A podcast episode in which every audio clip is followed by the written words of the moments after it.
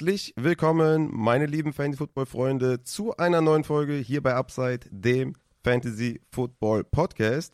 Heute mit dem Thema Coaching Changes. Glücklicherweise werde ich dabei begleitet vom lieben Adrian. Das ist der Mann, den ich hier im Podcast immer liebevoll als GOAT bezeichne.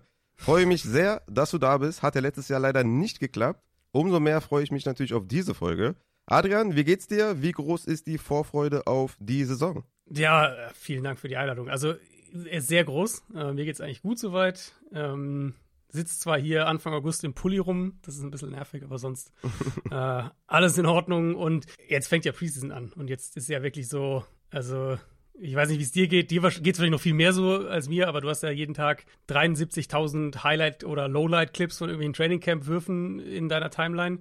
Und da merkst du ja jetzt, okay, also wenn jetzt hier der Sechstrunden-Rookie nicht durchstartet, dann weiß ich auch nicht. Ja, ich muss ja wirklich sagen, ich versuche mich immer ein bisschen davon zu lösen, von diesen Training Camp Hypes, mhm. weil du damit eigentlich immer auf die Nase fällst, ne? Siehe Jammer Chase Drop-Probleme und sowas. Ja, ja, ja, ich. Oder hast du den Run gesehen äh, von wie heißt er nochmal hier, der kleine, äh, der kleine Running Back? Dus Vaughn. Ja, ja, Dus Vaughn. Wo der da durch die, wo, wo dann auch wieder steil ging und so, wo ich denke, ja, okay, so ohne Conte, keiner hat richtig getackelt und so. Ja, diese Runs, voll, die, die habe ich von Dus Vaughn jetzt ein paar Mal in der Timeline gehabt von den Cowboys. Also.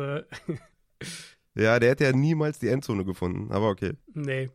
Schauen wir mal, wie es dann in der Saison passiert, aber wie gesagt, Training Camp, Hype und so. Also ich meine, es gibt ein paar geile Battles und so, das ist auch interessant, ne? Aber auch da ist dann auch wieder, ne? Der Quarterbacks hat, äh, der Quarterback hatte zehn Completions und acht Incompletions, mhm. davon, äh, was weiß ich, fünf Interceptions, zwei Dropped Interceptions und so, ein so ein Mist. Das ist also, wirklich die ja, geilste Stat. Also Ey. Training Camp Dropped Interceptions ist, ist uh, das ist Peak, Peak Sommer äh, Vorfreude auf die Saison, ja. Heavy, heavy. Aber es ist natürlich geil, die, die Leute wieder zu sehen, die Spieler wieder zu sehen, die Atmosphäre zu spüren und so, ne?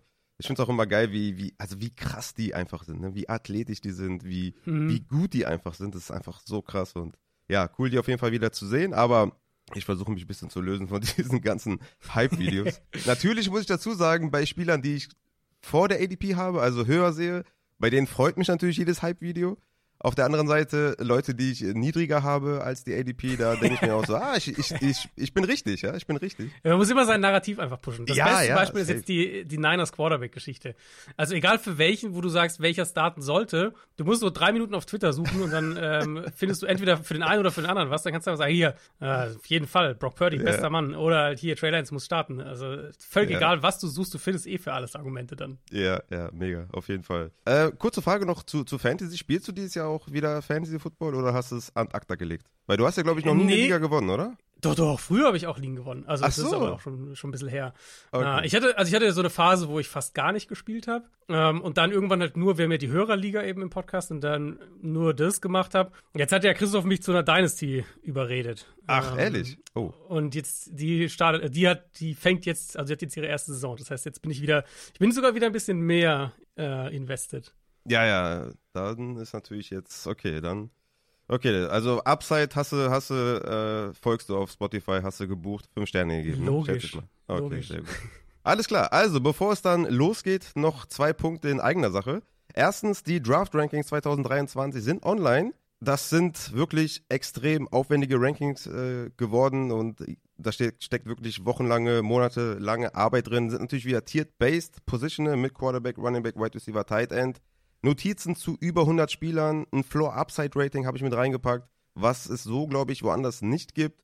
Es gibt ein Top 200 Overall-Ranking zu One QB und Superflex und ein Top 100 Receiver-Flex-Ranking. Da ist Tight End Scoring natürlich Tight End Premium. Und ich muss auch sagen, die Rankings sind perfekt zum Draften geeignet. Ihr könnt einfach euren gedrafteten Spieler in der Zeile Name einfach löschen. Ne? Also auf Running Back einfach dann Eckler löschen zum Beispiel. Und der löscht sich dann automatisch auch auf One QB Overall und Superflex Overall. Und ein weiteres nices Feature ist die Tabelle Übersicht. Checkt das mal gerne ab. Da könnt ihr alles bearbeiten. Ne? Also ihr könnt die Notes bearbeiten, falls ihr irgendwo was aufgreift, wo ihr denkt, okay, das ist eine wichtige Notiz, die muss ich noch hinzufügen. Ihr könnt was löschen, wenn ihr denkt, okay, das brauche ich jetzt nicht für die Evaluation. Ihr könnt auch natürlich das Floor-Upside-Rating selber bearbeiten. Wenn ihr sagt, Kevin Ridley habe ich jetzt zum Beispiel ein, ein 4er Upside-Rating gegeben von 0 bis 5. Wenn ihr sagt, ey, das ist ein 5er Upside-Rating, dann gebt den gerne eine 5 äh, dazu. Also ihr könnt da alles bearbeiten, die ganzen Rankings bearbeiten. Mit neu dabei sind jetzt auch die Injury Notes vom Matze mit einer Injury Concern Ampel. Auch sehr, sehr geiles Feature. checkt das auf jeden Fall ab. Checkt patreon.com slash Fantasy. Ich würde sagen, tatsächlich vergesst Xavi bei Barca mit der 6, vergesst Iniesta bei Spanien mit der 6, vergesst sogar von mir aus Florian Kringe bei Dortmund mit der 6. Das ist der beste Sechser aller Zeiten. Check patreon.com slash Fantasy. Ich denke, für 6 Dollar kann man sich da auf jeden Fall nicht beschweren. Das ist eine Menge, was ihr da bekommt. Ich denke mal, aus diesen Rankings könnte man easy einen Draft Guide machen. Mit den ganzen Notizen könnte man Player Breakdowns machen ohne Ende. Also von daher der beste Sechser aller Zeiten. Link ist auch in der Folgenbeschreibung. Und dann noch eine Sache, äh, auch wenn der Adrian hier mir so ein halb Hard-Out gegeben hat. Noch, das muss ich noch unterbringen. Und zwar die Upside Bowl Anmeldungen werden jetzt nach und nach verschickt.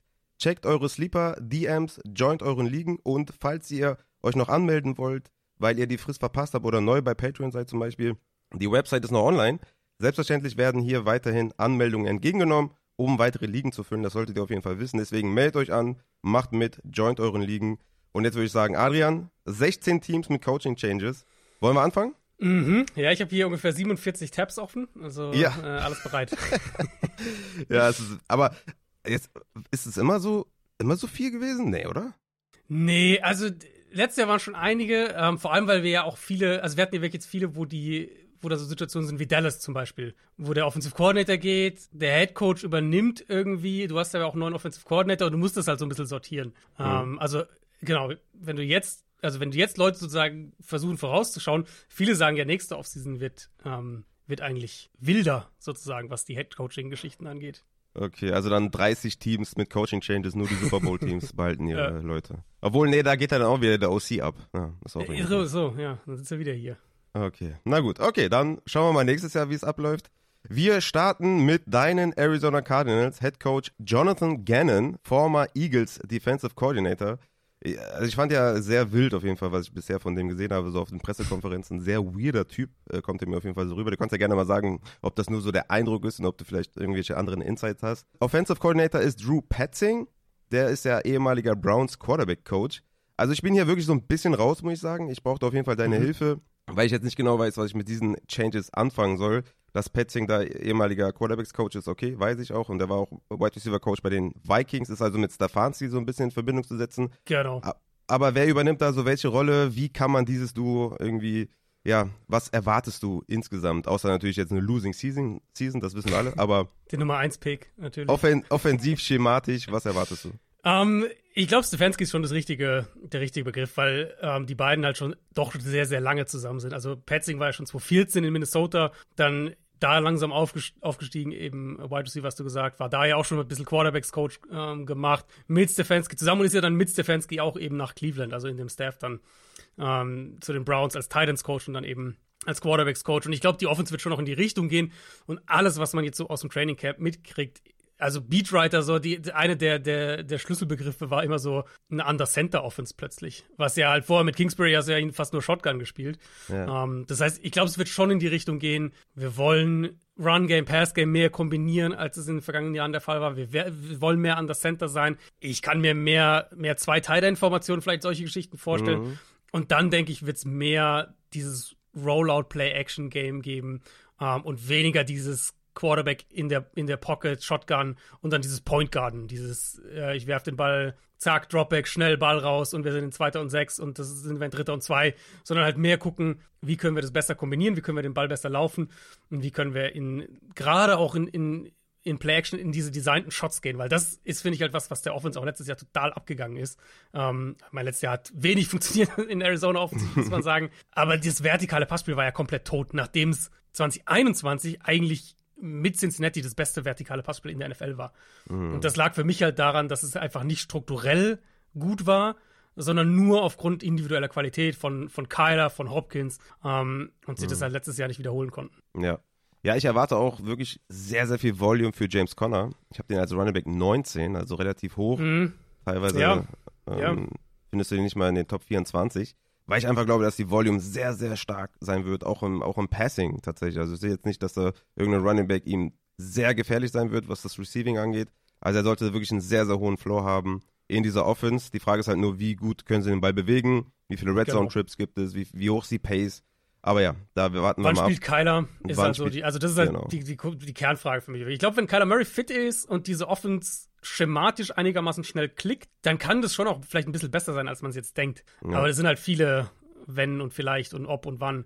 Ähm, ja. Du musst ja eigentlich davon ausgehen, Woche 1 wird, wird er noch nicht dabei sein. Dann haben sie viel in der O-Line umgebaut. Ich glaube, die O-Line unterm Strich wird besser sein, aber es kann halt auch dauern ein bisschen, bis sie an dem Punkt sind. Ähm, und dann für mich, also auch aus, aus Fantasy, aus, vor allem für Dynasty für längere Ligen, Michael Wilson ist yes, der baby. Spieler, den ich haben will in dieser Offense. Weil das ist halt, das ist für mich auch so ein bisschen Sinnbild. Er und Zach Pascal waren ja jetzt im Prinzip so die beiden, die beiden Receiver, die sie von extern geholt haben. Und da siehst du ja schon, wo es hingeht. Weg von diesen kleinen Speedstern und halt mehr Physis, mehr Größe reinbringen. Ja. Um, ähm, und ich glaube, das ist einer, wenn, wenn du einen Spieler aus Arizona mit willst, wo, wo du, wo ich sag, wer hat den Camp-Hype, dann ist Michael Wilson und er passt halt genau, glaube ich, in das Profil, was sie haben wollen. Ja, war ja mein Draft-Crush. Den hatte ich ja viel höher als, als ja. viele andere. Ich hatte den ja lange ich Zeit. Ich hatte den auch super hoch, ja. Ich hatte den lange Zeit über Quentin Johnson. Also ja, war, sehr gut. Das, ja, ich hatte ihn, ich glaube, sechs oder sieben äh, Wide Receiver. Ja, ich glaube, auf sechs ist er im Endeffekt dann auch gelandet, aber ja, von dem konnte ich mich nicht ganz lösen und der Spot ist natürlich auch genial und ich hoffe, dass er, dass er einschlägt. Dann gehen wir weiter zu den Baltimore Ravens, einer der interessantesten Changes, glaube ich. Also auch Grund, also von der Grundidee, wie man Football spielt, glaube ich. ja. Offensive Coordinator Todd Monken. Ja, der die letzten drei Jahre bei den Bulldogs war, dort 2021 und 22 National Champion geworden ist, war 2017 bis 18 bei den Buccaneers als OC und 2019 bei den Browns als OC und hatte im Schnitt in diesen Jahren eine Pass Rate Over Expected Wert von plus 1,7 Prozent 2018 war er sogar bei plus 4,8 Prozent. Das ist halt sehr, sehr krass, wenn man bedenkt, dass Greg Roman äh, bei diesem Wert in den Jahren in Baltimore bei minus 5,5 Prozent lag. Also das wird schon ein sehr, sehr krasser Unterschied. Wird das Passing Game auf jeden Fall revolutionieren da in der Offense. Mehr 11 Personnel, denke ich mal, mehr Wide Receiver Targets. Wie siehst du die Offense mit Todd Monken? Was kann man erwarten? Ich bin bei Lamar Jackson ja extrem hoch. Ich habe ihn im Tier 1 mhm. mit Josh Allen, mit Mahomes und mit Hurts, also wirklich in das Elite-Tier gepackt, weil ich einfach glaube, sky's the limit mit den ganzen Receiver-Änderungen, mit seinem Rushing-Upside, mit mehr Passing. Also ich, ich, ich bin da all in. Ich eigentlich auch mit dem kleinen Sternchen hinter so ein krasser schematischer Shift kann halt einfach ein bisschen Zeit brauchen. Das ist so mein, die Haupt, äh, mein, mein Hauptkonzern so ein bisschen für diese Offense, weil ich an sich auch super optimistisch bin. Ich glaube, jeder hat gesehen, dass das Passing Game einfach mit Roman an Grenzen gestoßen ist, nicht erst letztes Jahr, sondern auch schon davor. Ähm, und dass es halt nur funktioniert hat, wenn es ein Komplementärteil war zu einem absoluten Elite-Running-Game. Mhm. Und das war dann halt 2019 natürlich, war halt diese Saison, wo das alles zusammengelaufen ist und, ja. und sie ja komplett die Regular Season zerstört haben. Ja. Aber das ist halt nicht in, also in der modernen NFL damit nachhaltig zu gewinnen, ist halt so, so schwer.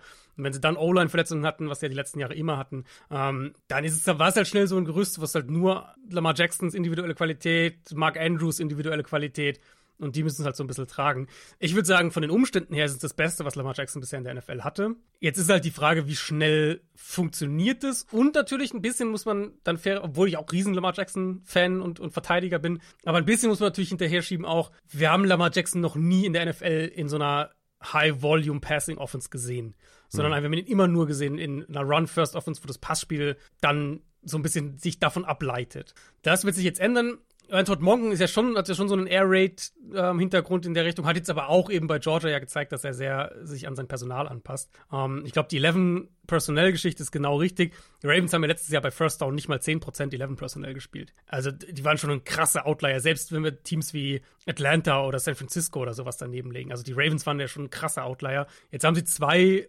Starting Receiver sich geholt diese Offseason plus Bateman natürlich, der zurückkommt. Ich glaube, wir werden sie mehr in 11 sehen. Ich glaube aber auch, dass wir von denen einiges in, in zwei Titan-Sets immer noch sehen werden, weil auch da haben sie ja tiefe und vor allem auch Receiving-Optionen hinter Andrews. Ähm, was, denke ich, vorbei ist, sind die, was heißt vorbei, aber es deutlich zurückgehen wird, sind die 21 Personnel-Geschichten. Ich glaube, das wird runtergehen. Und ja, dann hast du halt so dieses, also wahrscheinlich mit die Offense, wo ich am meisten gespannt bin, die Woche 1 zu sehen. Ja. Weil jetzt hörst du ja schon noch im Camp so, okay, das läuft jetzt noch nicht so ganz rund. Ja, ja, wurde auch ein Training abgebrochen, ne?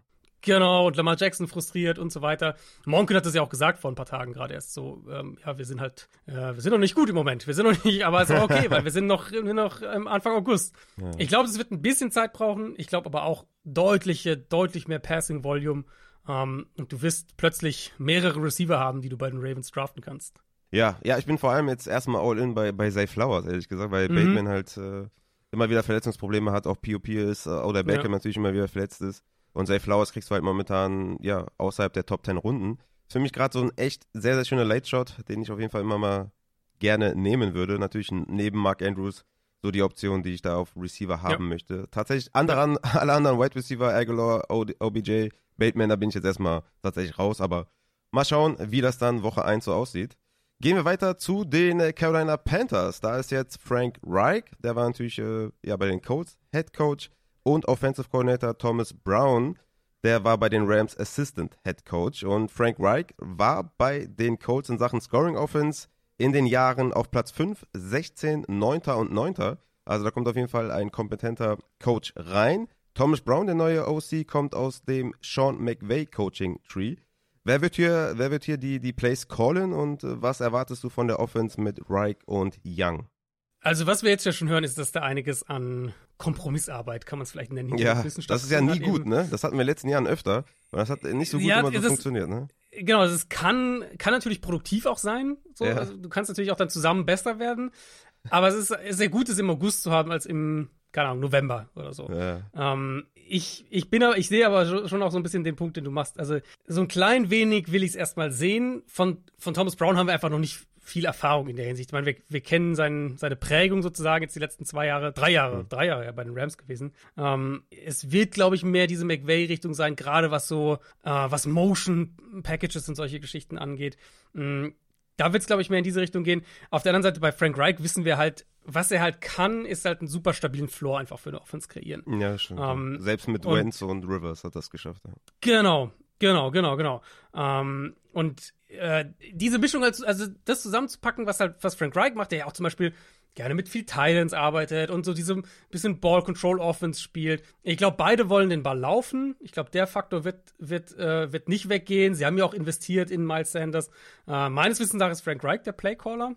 Hm. Bis auf weiteres. Also, so wie ich das verstanden habe, wird er, ist er der Playcaller, aber er hat schon sozusagen äh, das freigegeben, dass er das irgendwann auch abgeben wird. Das ist mein letzter Stand zumindest gewesen. Kann sich natürlich jederzeit ändern, wissen wir auch mit, mit mehreren Offense-Coaches, die, die potenzielle Playcaller sind. Und deswegen, ich denke, dass es aus Personellperspektive eine relativ vielseitige Offense sein wird also wo wir einiges an 12 Personell bekommen, wo sie aber auch mit drei Receivern spielen werden, wo sie da auch viel rotieren. Und Bryce Young ist halt für mich, für einen Rookie-Quarterback schon am ehesten derjenige, wo ich sage, der kann, glaube ich, von der, von der Mental Load kann der halt auch vielleicht ein bisschen mehr noch verarbeiten als der durchschnittliche Rookie First Round Quarterback. Deswegen, ich denke, es wird eine Offense sein, die vielleicht ein bisschen äh, schon, schon, schon advanced ist. Ähm, aus Fantasy-Perspektive finde ich das aber eine super schwierige Offense, weil ich ja. da ehrlicherweise offensiv kaum jetzt einen, einen Fixpunkt sehe.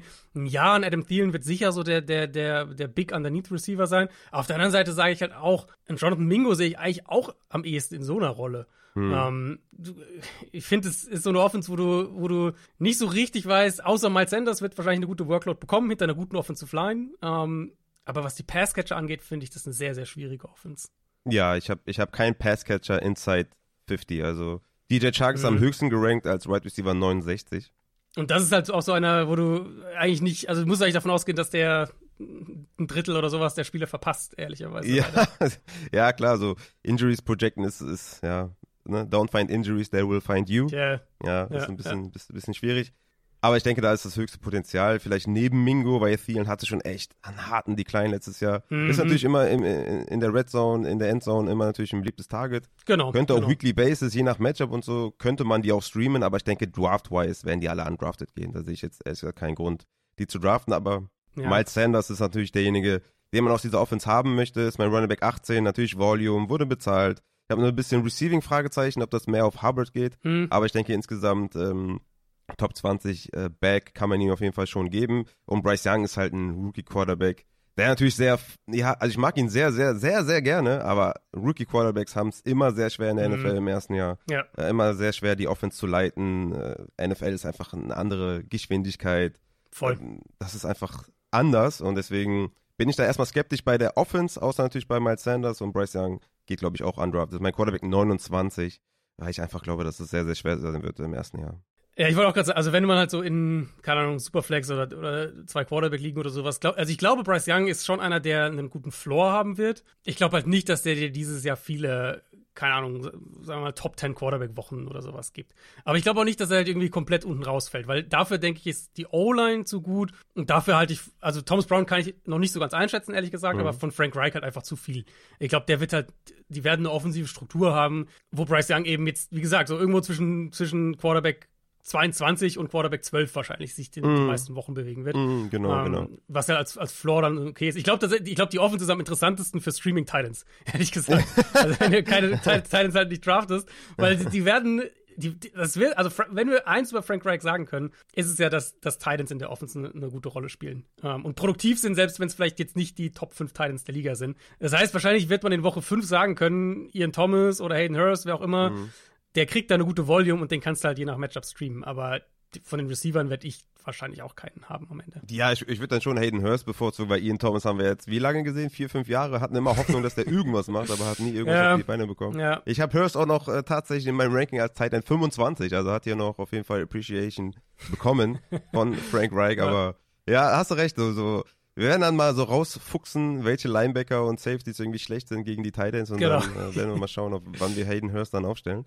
Ja, bin ich sehr gespannt. Äh, bin natürlich auch gespannt, wie die Offense umgesetzt wird und hoffe natürlich, dass Bryce Young ja, fußfest und ähm, ich mag ihn sehr und hoffe, dass er durchstarten kann. Mhm. Gehen wir weiter zu den Dallas Cowboys.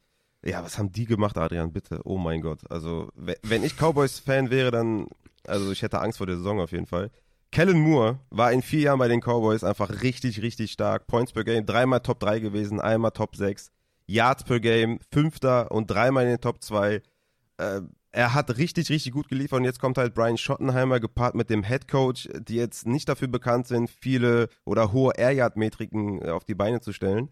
Was erwartest du von den Cowboys und siehst du das ähnlich kritisch wie ich, dass ich tatsächlich so jemanden wie Dak Prescott wirklich Downgrade habe wegen dem Coaching Change und auch ein CD Lamb eher einen Floor als Upset gegeben habe, weil ich glaube, dass die Passing Volume insgesamt zurückgehen wird. Ein bisschen, aber ich glaube nicht, dass es ganz so extrem wird, wie teilweise das jetzt befürchtet wird. Wie ich das also, jetzt das gemacht habe. Ja, wie du es jetzt gemacht hast, aber es ist ja was, was du generell viel online liest. Also es ist ja so ein, so ein klassisches Ding, oh je, Cowboys gehen von Kellen Moore zu Mike McCarthy wird ja wahrscheinlich der Playcaller sein. Ähm, und das kann ja nur katastrophal werden. Und natürlich, als wir das letzte Mal Mike McCarthy als Playcaller gesehen haben, war es halt auch mies aber das ist jetzt halt auch wirklich fünf, sechs Jahre her.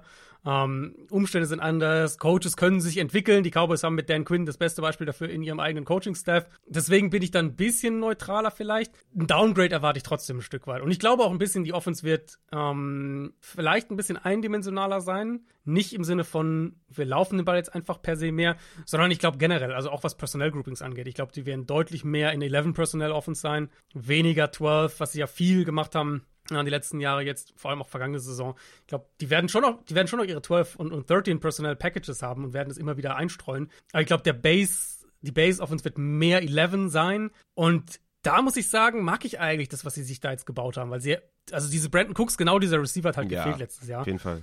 Mm, und genau, und, und Gallup jetzt ein Jahr mehr noch weg von der Verletzung, wird, denke ich, auch besser sein. Und CD Lamp halt ist halt, ja, CD Lamp ist halt ein, ein richtig guter Receiver, der mhm. zwar viel im Slot spielt, aber ja trotzdem jetzt nicht irgendwie nur fünf Jahre fängt. ist eigentlich ein Slot-Only-Wide Receiver, ja. Eigentlich schon, ja. Ähm, deswegen, ich glaube, dass Prescott im Endeffekt immer noch gute Zahlen haben wird. Wenn du mich jetzt fragst, ob sie nach Advanced Metrics eine Top 5 Offense sein werden, da gehe ich eher Richtung Nein. Aber Top 10 kann ich mir immer noch vorstellen. Also so eine, die keine Ahnung, sagen wir mal, die 8 bis 12 beste Offense mit immer noch guten Total hm. Stats. Hm. Das sehe ich schon immer okay. noch. Meine größte Frage tatsächlich im Moment ist eher, ähm, was kriegen wir von dieser Offensive Line? Also, was passiert mit Zach Martin? Wie viel ja. Spiele kriegen wir von Tyron Smith? So diese Richtung eher. Mhm. Wenn die O-Line intakt ist, glaube ich, dass das immer noch eine, sagen wir mal, sagen wir mal, die 12 beste Offense als Floor und die 8 beste als Ceiling ist. Mhm, okay. Ja, da bin ich tatsächlich kritischer, weil Mike McCarthy natürlich sabbert ja bei PFF, okay, gebe ich ihm. aber danach kamen einfach extrem wilde Äußerungen, auch was, was das Run-Game und so weiter angeht. Ja. Also wenn ich mir so einen Coach ausmalen könnte, wo ich sagen würde, boah, der hat es echt schwer mit Weiterentwicklungen, dann würde ich mir schon Mike McCarthy so ein bisschen nehmen.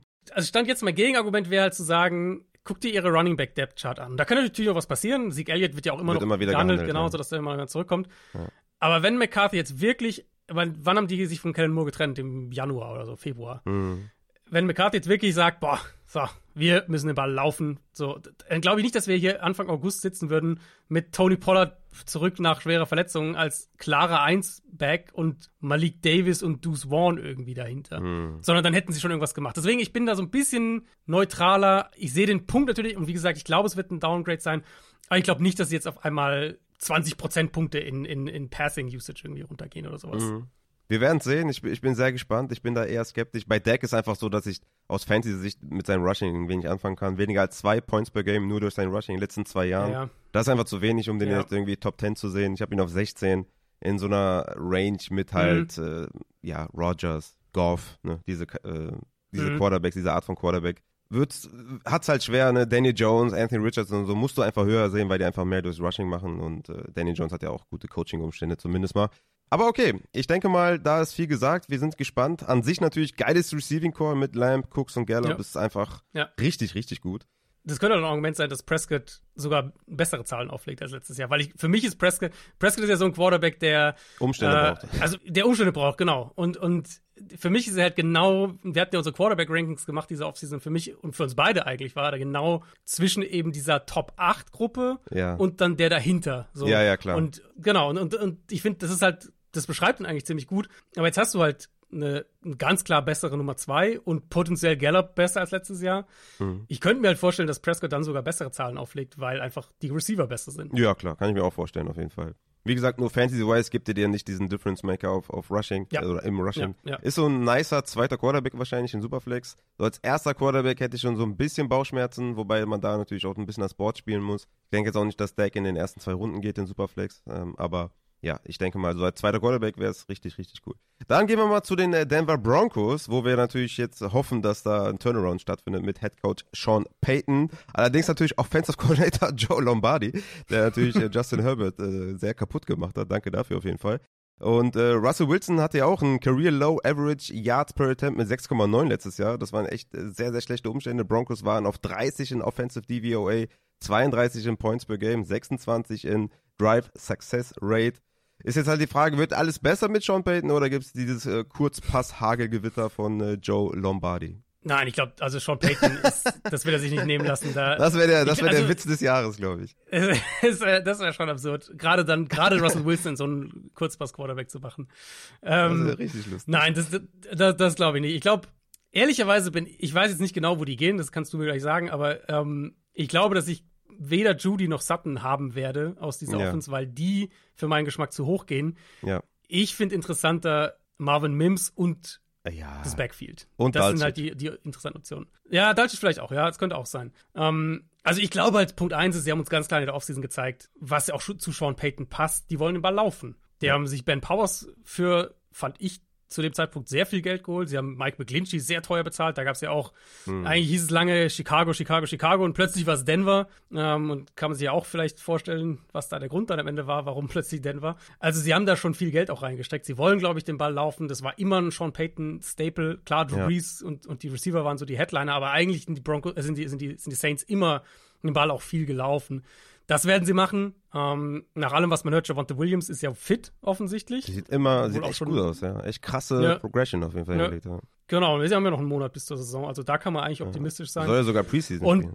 ja, ja, hätte ich auch nicht gedacht. Ähm, Ob das jetzt clever ist, ne, sei dahingestellt, aber es zeigt auf jeden Fall den Verletzungsstand momentan.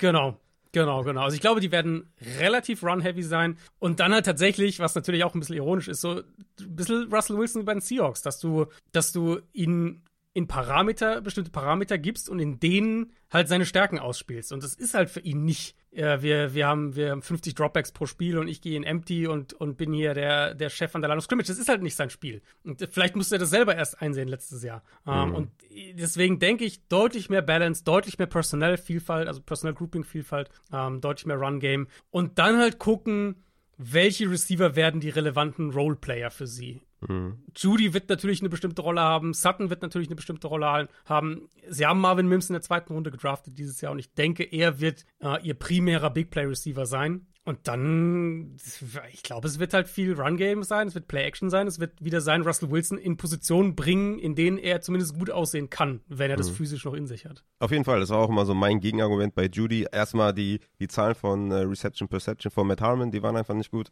Die letzten Jahre von Judy waren nicht gut. Dann diese, äh, diese, diese Stretch End of Season letztes Jahr mit den vier Touchdowns gegen KC, das hat einiges übermalt. Ich habe das auch aufgedröselt, Jerry Judy gegen Cortland Sutton, was die so zusammen gemacht haben. Da war äh, Judy mhm. vorne auf jeden Fall auch in Fantasy Points und auch in Target Share. Aber insgesamt bin ich da sehr, sehr skeptisch. Die ADP hatte ihn auf 23, also heute ist über 23. Ich habe ihn auf 35, also ich bin da auf jeden Fall hm. deutlich skeptischer. Sutton habe ich auf 54 und Marvel Mims auf 57 als richtig, richtig geilen Late Round Flyer.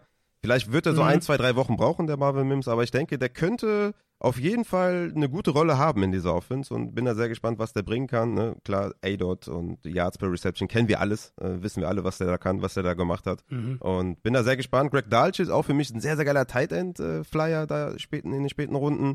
Und Javonte natürlich äh, mit, ja, mit dieser Progression da in der ähm, Verletzung, dass er da so fit ist jetzt schon, ist schon echt heavy. Frag mich so ein bisschen Re-Injury-Concern, wie hoch ist das? Aber ich denke, rein so von der Volume her, vom Fitnesszustand stand jetzt, habe ich den immer weiter hochgepusht. Momentan Running Back 16. Könnte mir sogar auch vorstellen, dass je besser es aussieht von Woche zu Woche, dass der sogar noch ein bisschen steigt. Weil natürlich da auch so eine mhm. Running Back Range ist, ja, die kann man auch ein bisschen flippen. Ne? Was passiert mit Jonathan Taylor jetzt? Äh, findet er ein neues Team oder was, was passiert da allgemein mit Ramondre Stevenson zum Beispiel und so weiter? Aber ich denke, du hast es gut auf den Punkt gebracht. Äh, die Wide Receiver momentan overhyped in der ADP, da sind wir uns einig. Und Javonte, ja, da ist eigentlich äh, Sky the Limit auf jeden Fall. Und bin da sehr gespannt. Bei Russell Wilson sehe ich jetzt keinen Grund, ehrlich gesagt, aus Fantasy-Sicht, den irgendwie früh zu nehmen, weil dafür war einfach zu schlecht letztes nee, Jahr. Nee. Läuft auch nicht bei dem Ball und ja, auch da maximal vielleicht so der zweite in Superflex, ja. wenn du vorher sehr, ja. sehr gute Skillspieler geholt hast. Aber mehr auch nicht, ne? Also ich finde, der Hype in der Offense im Moment ähm, macht's geht vielleicht ein bisschen in die falsche Richtung, weil ich glaube halt tatsächlich eher so Spieler, eher die Late Rounder sind halt interessant. Also ja. Late Rounder aus Fantasy-Sicht. Eben Mims. Ja. Ich glaube, das ist eine der wenigen Offenses, wo ich mir vorstellen kann, den zweiten Running Back zu draften. Mhm. Nicht nur, weil Javante Williams halt von einer schweren Verletzung zurückkommt. Wir wissen nicht, wie genau sie seinen ähm, hier Workload-mäßig mit ihm umgehen.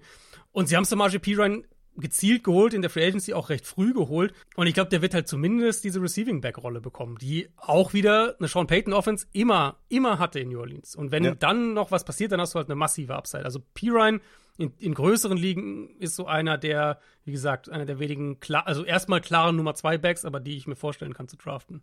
Ja, auf jeden Fall. Also das sind immer diese sneaky Guys, äh, die man so vielleicht nicht auf dem Schirm hatte und vielleicht sagen auch viele, okay, ja, der wurde jetzt früh geholt, weil sie nicht wussten, wie ist der Verletzungsstand von Javonte. Aber ich glaube, dass sie einen Plan für den haben, weil der hat ja auch äh, ja. gezeigt, äh, dass er da auf jeden Fall gerade im Receiving stattfinden kann, ne? Definitiv. Voll. Der hatte echt gute Zahlen ja, auch toll. aufgeliefert, hat letztes Jahr Fantasy Points ja. per Opportunity, zum Beispiel war er Running Back 11. Yards per mhm. Route Run, 15 Yards per Touch 21. Also das sind okaye Zahlen. Ne? Yards created per Touch 16. Also ja. ähm, das ist schon okay und hat auch im Receiving immer stattgefunden. Yards per Route waren auch äh, solide Werte auf jeden Fall. Also ich denke auch, dass er einen Platz haben wird. Standalone Value gebe ich ihm auf jeden Fall und in tieferen Ligen ist das auf jeden Fall mal der zweite, dritte Flexer in deinem Team auf jeden Fall. Mhm. Und dann würde ich sagen, kommen wir zu den Houston Texans äh, oder zu den 49ers, wenn man so will, weil the, the Mikey Ryans uh, former 49ers defensive um, coordinator, uh, Bobby Slovic, uh, 49ers Passing Game Coordinator. Ja, also haben wir hier die 49ers. Die, die Houston 49ers, ja, so ein bisschen schon. ähm, also gerade, ich meine, Slowick ist halt schon krass. Der war ja schon in Washington äh, mit, mit den Shanahans und also in den 2011, zu 12, zu 13 und dann äh, eben mit mit, mit Kyle Shannon ja nach San Francisco gekommen, also 2017 schon die ganze Zeit da gewesen äh, und, und jetzt halt langsam aufgestiegen, langsam aufgestiegen, wie du gesagt hast, Passing Game Coordinator und jetzt Offensive Coordinator. Insofern, äh, glaube ich, gehört da jetzt nicht so wahnsinnig viel Fantasie im ersten Moment dazu, sich zu überlegen, was werden die machen wollen. Die werden den Ball laufen wollen. Da, da haben sie, so haben sie sich aufgestellt. Damien Pierce ist da, sie haben Devin Singletary geholt. Mag ich eigentlich ganz gerne als Kombination, jetzt rein aufs Rushing bezogen. Ja, ich habe hab ja gesagt bei der Verpflichtung, ich verstehe es nicht so ganz, weil keiner von den beiden so ein richtiger Receiving Back ist. Und normalerweise hast du gerne so eine Kombination aus primärer Rusher und primärer Receiver und die ja, ähneln ja, sich halt total. Ja. Ja, nee, aber ich glaube, das ist halt ein Hinweis darauf, dass sie halt einfach viel laufen wollen. Also, dass sie halt zwei Backs haben wollen, wo sie die, die Rushing-Workload aufteilen können. Mhm. Und dann haben sie ja eben in die Offensive Line super viel investiert. Sie haben mit Tunzel verlängert, sie haben ähm, Titus Howard verlängert, sie haben für Shaq Mason getradet und dann den verlängert. Sie haben Drew Scruggs in der zweiten Runde gedraftet. Also, das war ja der klare Fokus im Prinzip. Mhm. Und wenn du dann als Gegenstück anguckst, was sie auf Receiver haben, dann denkst du ja noch mehr, okay, die werden halt den Ball laufen wollen. Also, Ey, hallo. was ist das, Nico Collins und John Matchy Slander hier, oder was? Äh, der einzige, den ich haben will, ist Tank Dell aus der Offensive. Ey, nein, Mann, Nico Collins, ich bin all in. Let's go.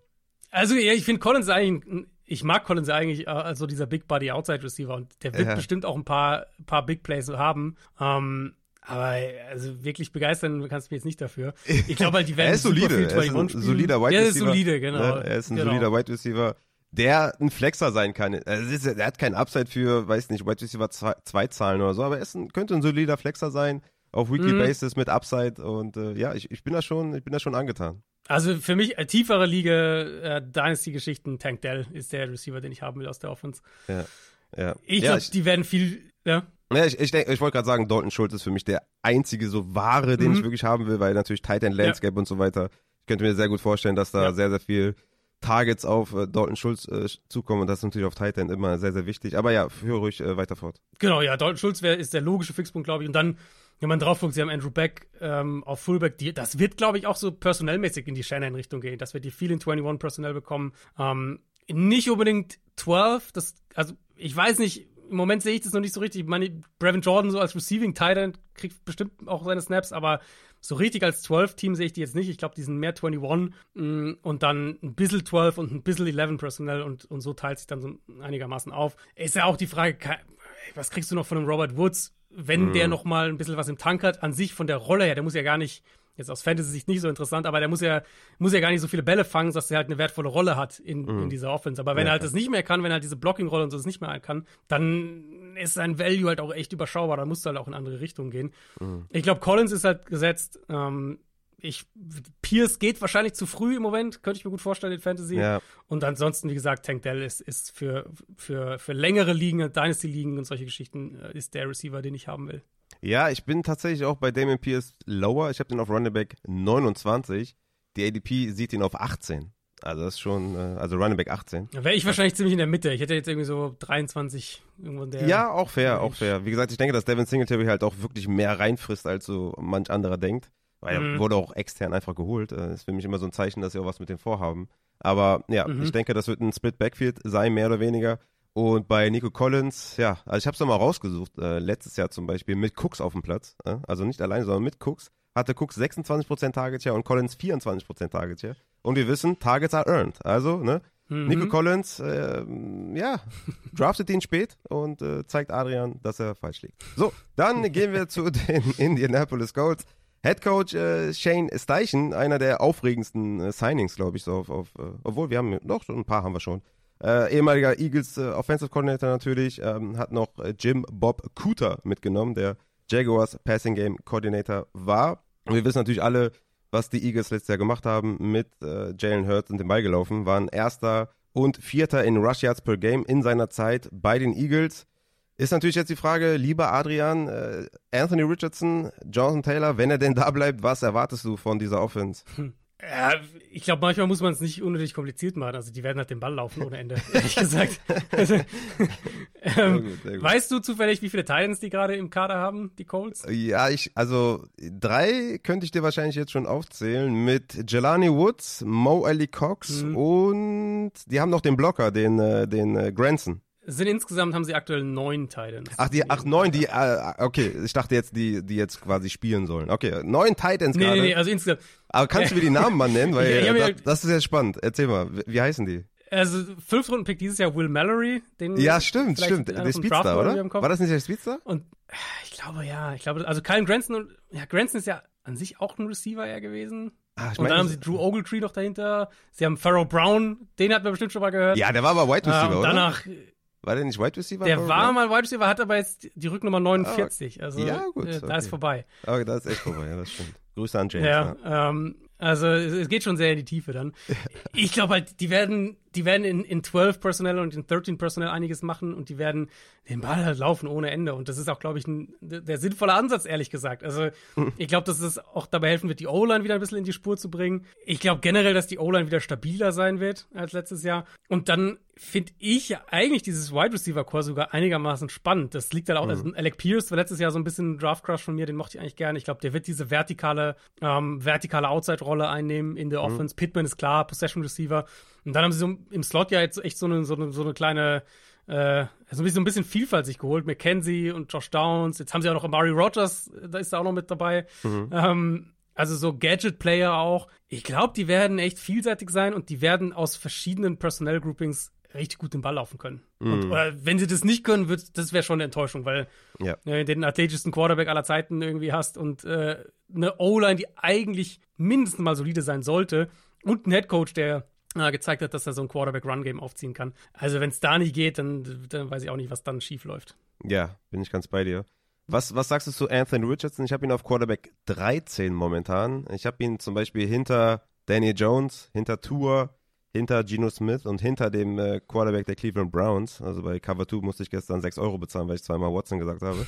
ähm, wie, wie, siehst du Anthony Richardson? Ich denke mal, Upside äh, habe ich ihm diese Range von Jalen Hurts, Josh Allen gegeben. Den Floor habe ich aber in der Range mhm. von äh, ja, mhm. Russell Wilson gegeben. Ähm, wie siehst du. Sag nochmal, hinter wem, wen hast du gerade gesagt, hinter wem? Hinter Deshaun Watson, Geno Smith und Danny Jones. Ich glaube, ich würde ihn über. Ich glaube, ich würde ihn über Tour und über Daniel Jones packen, stand jetzt. Ja? Okay, okay. Also Weil ich Top glaube 10. halt, der, also ich glaube, der wird insane Rushing. Also ja. ich kann mir eine 1000, 1000 Rushing Yards Saison von dem vorstellen. Ja, kann ich auch absolut Halte ich absolut denkbar. Absolut, ähm, absolut. Was dann mit dem Passing geht, klar, also da muss halt viel über Scheme kommen, da muss viel über wir sind so run-heavy, dass wir ein bisschen was die Falcons letztes Jahr gemacht haben, die ja dann auch, mhm. Wenn du in Advanced Stats guckst, waren die ja unfassbar effizient bei Early Down Passing, so, mhm. weil die es halt natürlich kaum gemacht haben. Mhm. Ähm, aber dann kriegst du halt auch trotzdem noch eine produktive Saison irgendwie aus einem Drake London oder so jemanden. Mhm. Mm, ich glaube, so in die Richtung muss es schon irgendwie auch laufen bei den Colts. Aber ich war bei Richardson ja eh super hoch vor dem Draft. Ich fand den massiv unterschätzt, auch als Passer. Ja. Mm, und als Runner ist und als Athlet ist er eh klar. Deswegen, ja. also ich bin relativ hoch bei ihm und ich glaube, der wird, der wird halt einen Floor einfach haben. Also diese Spiele, keine Ahnung, die ein Tour oder sicher auch Gino Smith haben wird, wo die halt irgendwie für 180 Yards einen Touchdown, einen Interception werfen. Die wird Richardson natürlich auch haben, aber er hat dann halt vielleicht 90 Rushing Yards noch oben drauf. Und ja, dann klar. ist der Floor halt einfach schon wieder anders. Ja, ja, auf jeden Fall. Ja, für mich ist so eine Quarterback 1 Season, also 1 bis 12. Also 12 ist so sein Floor, meiner Meinung nach. Und mhm. Upside ist halt Top 3, Top 2, vielleicht sogar 1. Also da kann ich mir alles vorstellen. ähm, ist natürlich immer schwer. Rookie-Season, ne? sollte man ein bisschen ich, also, vorsichtig sein. Aber ja. Ich halt von den Stats her, von den Total Stats her, halte ich halt sowas, was, was Justin Fields letztes Jahr gemacht hat, für gar nicht so unwahrscheinlich. Ja. Wo halt die, die, die, die Passing-Stats halt natürlich grottig sind irgendwo, aber halt das Rushing einfach so krass ist, dass dass du nicht drum rumkommst. Ja, auf jeden Fall. Also Justin Fields war Quarterback 5 in Points per Game mit 10,8 Points mhm. per Game, nur durch sein Rushing und hatte 12,8 Completions pro Spiel. und ich meine, also, Quarterback 5, wann, wann haben die die Offense umgestellt? Das war ja erst zur Woche 5 oder sowas. Davor haben die ja gar nichts gemacht. Ja, ja, das war relativ spät. Vorher ging gar nichts. Also vorher ist auch gar nicht gelaufen und so. Ja, das war schon. Genau, genau, genau, genau. Deswegen, das kam es später. Also, ja. Das, kann, das halte ich für denkbar. Ja, ja, auf jeden Fall. Also für dich schon von vornherein Top 10. Finde ich absolut fair, ähm, kann ich auf jeden Fall auch sehen. Ich habe immer so ein bisschen Angst halt vor Rookies, aber normalerweise muss man diesen athletischen Freak einfach von Grund auf auf die 10 nehmen. Und ja. natürlich, äh, Shane Steichen passt halt auch perfekt. Ne? Es ist alles dafür ausgelegt. Total. Also es müsste eigentlich laufen. Was sagst du zu JT? Äh, wie siehst du momentan die, die Lage da in, äh, bei den Colts und denkst du, da wird was passieren? Und wenn er bleibt, wie siehst du ihn allgemein mit diesem Anthony Richardson neben ihm? Also wenn er bleibt, glaube ich, wird, wird der richtig gute Stats haben. Natürlich Cloud Richardson die dann auch einiges, aber wenn sie halt auch den Ball in, der, in, diesen, in diesen Ausmaß laufen wie, wie Atlanta letztes Jahr oder Chicago letztes Jahr, ähm, dann, dann hast du ja auch einfach Gelegenheiten. Also das sind ja Teams, die, keine Ahnung, 40 Prozent nur den Ball werfen bei Early Down, solche Geschichten. Ja. Da hast du logischerweise auch mehr, mehr, mehr, mehr Snaps als Runner einfach, die da sind. Ich finde die Situation aber schon sehr, sehr messy, muss ich ehrlich sagen. Also mm. das ist für mich so, so ein klassisches Beispiel, wieso ich eigentlich immer erst Anfang September meine Drafts machen will, weil ich finde, also ich will jetzt nicht sagen 50-50, weil das ist dann doch schon ein bisschen zu stark, aber ich halte es schon für denkbar, dass da noch ein Trade passiert. Mm. Und dann hast du auf einmal, ist Zach Moss irgendwie dein, dein Oder Kenyon Drake, ne, der jetzt dazu ja, wurde. Genau. Ja, ich finde es auch sehr, sehr messy. Ähm, bin mal gespannt, was da passiert. Also das, das hat echt Eskalationspotenzial. Ja. Ich meine, der, der, positive Punkt ist natürlich, also wenn ihr jetzt irgendwie, keine Ahnung, morgen draftet oder was auch immer, der positive Punkt ist ja, falls er getradet wird, dann wird er ja zu einem Team getradet, das ihn absolut zu einem Workhorse-Back machen will. Ja. Also, also, wenn er getradet wird, dann wird, sein, wird seine Rolle, denke ich, ja trotzdem noch gut sein. Das kann ist natürlich trotzdem eine Bandbreite drin, ob das jetzt irgendwie, keine Ahnung, ob es die Chiefs sind oder was weiß ich, wer der halt für ihn tradet. Ja, ich wollte gerade sagen, das sind ja eigentlich nur die Chiefs, die jetzt eine offene Stelle haben. So, also nicht so, also sie haben eigentlich keine offene Stelle, sind eigentlich gut besetzt. ich habe ich hab, ich hab eine Theorie, ich habe eine Theorie, hm. äh, die so ein bisschen out there ist, aber äh, ein Team, was all in ist dieses Jahr, was ich was weiß, dass ihr Running Back eh weg ist nach der Saison und was keinen guten Runner, also keinen Top-Runner hat halt, äh, sind die Chargers. Mm. Chargers haben halt Eckler natürlich, okay. aber Eckler läuft den Ball nicht 290, 300 Mal. Ähm, aber wäre das jetzt gut aus Fantasy-Sicht? Nee, wahrscheinlich nicht, aber das könnte ich mir halt vorstellen. Ja, weil du gerade gesagt hast, die, die, die, würden ihn als Workhorse dann einsetzen, aber das wäre hier nicht der Fall. Ja, das, dieses Jahr nicht, das wäre dein erstes Jahr drauf. Äh, ja, okay. Der Adrian ist voll im Dynasty-Flow. Okay, gut. Ja, naja, okay. Dann, äh, ja, es ist, ist eine Außenseiterchance, aber wäre natürlich, ich würde ähnlich weinen, wie wenn Devin Cook äh, jetzt irgendwie äh, zu, den, zu den Jets geht, zu Brees Hall. Also es wäre ähnlich schlimm. Mhm. Von daher, bleibt bitte alle es mal da, halt wo ihr seid Teams, und, ja. und, lasst mal. Gibt, ja, was sagst du? Es ist halt echt so. Es gibt halt nicht viele Teams, ne, die, die wirklich jetzt sind, wo du jetzt sagst, das ist wirklich, wenn du da hinkommst, bist du halt der unangefochtene ja. Starter und fertig. Ja. Ähm, also ich musste noch an Washington denken. Okay. Wenn die halt sagen, wir sind so, also in meinen Augen Ron Rivera sitzt sehr, sehr auf dem Hot Seat mhm. dieses Jahr. Mhm. Wenn die halt vielleicht sagen, ey, wir wollen irgendwie run-heavy sein, wir haben hier einen Fünftrunden-Pick in seinem zweiten Jahr, der quasi noch nicht gespielt hat auf, auf Quarterback, mhm. wir wollen den Ball laufen in erster Linie, dass so ein Team vielleicht für ihn tradet. Mhm. Aber also ganz ehrlich, wenn du alle 31 Teams durchgehst, wirst du wahrscheinlich nicht mehr als irgendwie drei oder sowas Zwei, drei, haben, wo du es ja. dir vorstellen kannst. Ja. ja, du hast wahrscheinlich die Chiefs, die Bills und mhm. ja, dann wird es schon irgendwie eng irgendwie, glaube ich. Wobei die auch natürlich, beide Teams haben eigentlich Bags, die sich super ergänzen. Genau. Wo es eigentlich nicht so viel genau. Sinn macht. Aber ja, es bleibt spannend. Mal schauen, welches Backfield äh, JT eventuell zerstört und sich selber vielleicht auch zerstört, Fantasy-wise. Mal schauen, wie das da ausgeht. Aber ja, ich denke auch insgesamt, die, die vor allem die Passempfänger mit Pittman, also der geht mir momentan auch zu hoch. Ich denke auch, dass sie sehr, sehr viel den Ball laufen werden. Äh, Rushing Quarterbacks sind nie gut für den Target Share, für den Wide Receiver. Mhm. Aber ich würde sagen, wir kommen zu den äh, Kansas City Chiefs, wo wir vielleicht schnell durch sind, weil Matt, Matt Nagy ist dazugekommen als Quarterback-Coach und äh, beerbt äh, Bienemy. Und ja, also bleibt nicht viel zu sagen, oder? Wir können vielleicht mal kurz ansprechen, was du glaubst, wer vielleicht ja mit dem Ausfall jetzt von Tony am meisten profitieren wird und wer, wer du glaubst, wer ist der Outside Wide Receiver, weil ich meine, ist natürlich jetzt MVS und äh, Justin Ross ist da eine offene Stelle frei mhm. als, als klarer Outside Wide Receiver 1. Glaubst du, dass Ross da eine echte Chance haben könnte? So ein bisschen glaube ich dem Hype schon. Ja, also, ne? Der Catch war schon gut im Training Camp, ne? ja, absolut. ja, und die Clips sich wieder gelohnt. Der, der, der Catch war gut. ähm, ja, also das Talent war ja nie die Frage bei Justin. Nee. Das war ja immer die Frage, kann er halt fit bleiben? Und dann hatte sie ja letztes Jahr, er hat ja eine andere Verletzung dann gehabt, letztes Jahr als Rookie, das war ja Fußgeschichte. Ähm, nicht die, diese Nackensache, die er im College hatte. Hm. Wenn der bei 100% ist, und der ist ja jetzt auch schon sein zweiten Jahr, also der sollte die Offense kennen, das sollte alles eigentlich so ein bisschen besser laufen schon oder schneller dann auch lau laufen können für ihn. Das ist einer, den ich Late Round nehmen würde, wenn ich jetzt morgen draften würde. Mhm. Einfach nur für die Chance drauf, Patrick Mahomes Top 2, Top 3 Tage zu sein irgendwie. Ja. Lieber Justin Ross oder Cortland Sutton? Wo muss ich die draften? Ja, Sutton geht, glaube ich, auch undrafted. Bin mir gerade nicht sicher. Beide mal... undrafted im Moment? Ja, ich denke schon. Ich müsste mal schauen. Cortland Sutton, 100, nee, doch nicht, 114. Also äh, Justin Ross geht undrafted. Dann würde ich, glaube ich, Ross nehmen. Ja. Wenn, wenn, ich die gleichen Bedingungen ungefähr habe, irgendwie sind ein, zwei Runden auseinander, dann würde ich schon erst Sutton nehmen, aber.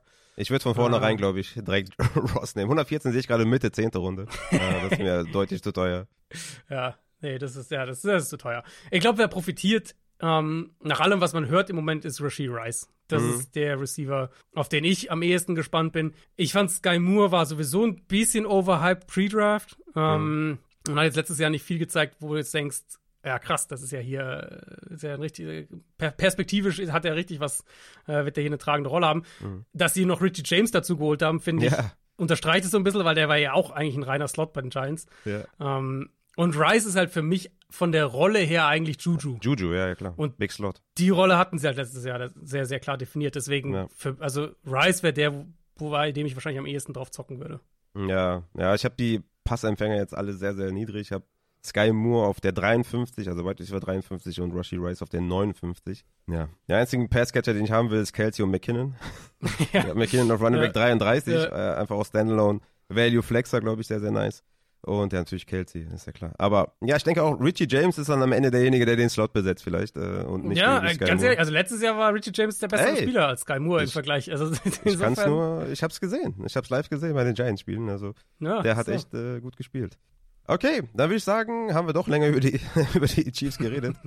Äh, die Zeit läuft auf jeden Fall. Dann kommen wir zu den Los Angeles Chargers. Hier natürlich jetzt äh, Kellen Moore auf der positiven Seite zu erwähnen, zumindest von mir. War ja sehr skeptisch da bei den Cowboys eben. War ehemaliger Cowboys OC. Und ja, also die beste Nachricht ist eigentlich, dass äh, Joe Lombardi weg ist. Und äh, ja, let's go. Ich meine, man muss ja fairerweise sagen, du hast diese Stats ja vorhin gesagt, äh, Cowboys Offense. Ja. Nach Advanced Stats waren die Chargers ja oft auch oben mit dabei, die letzten Jahre. Ähm, Gerade was so, was so äh, Success Rate Geschichten und sowas Okay, angeht. ja.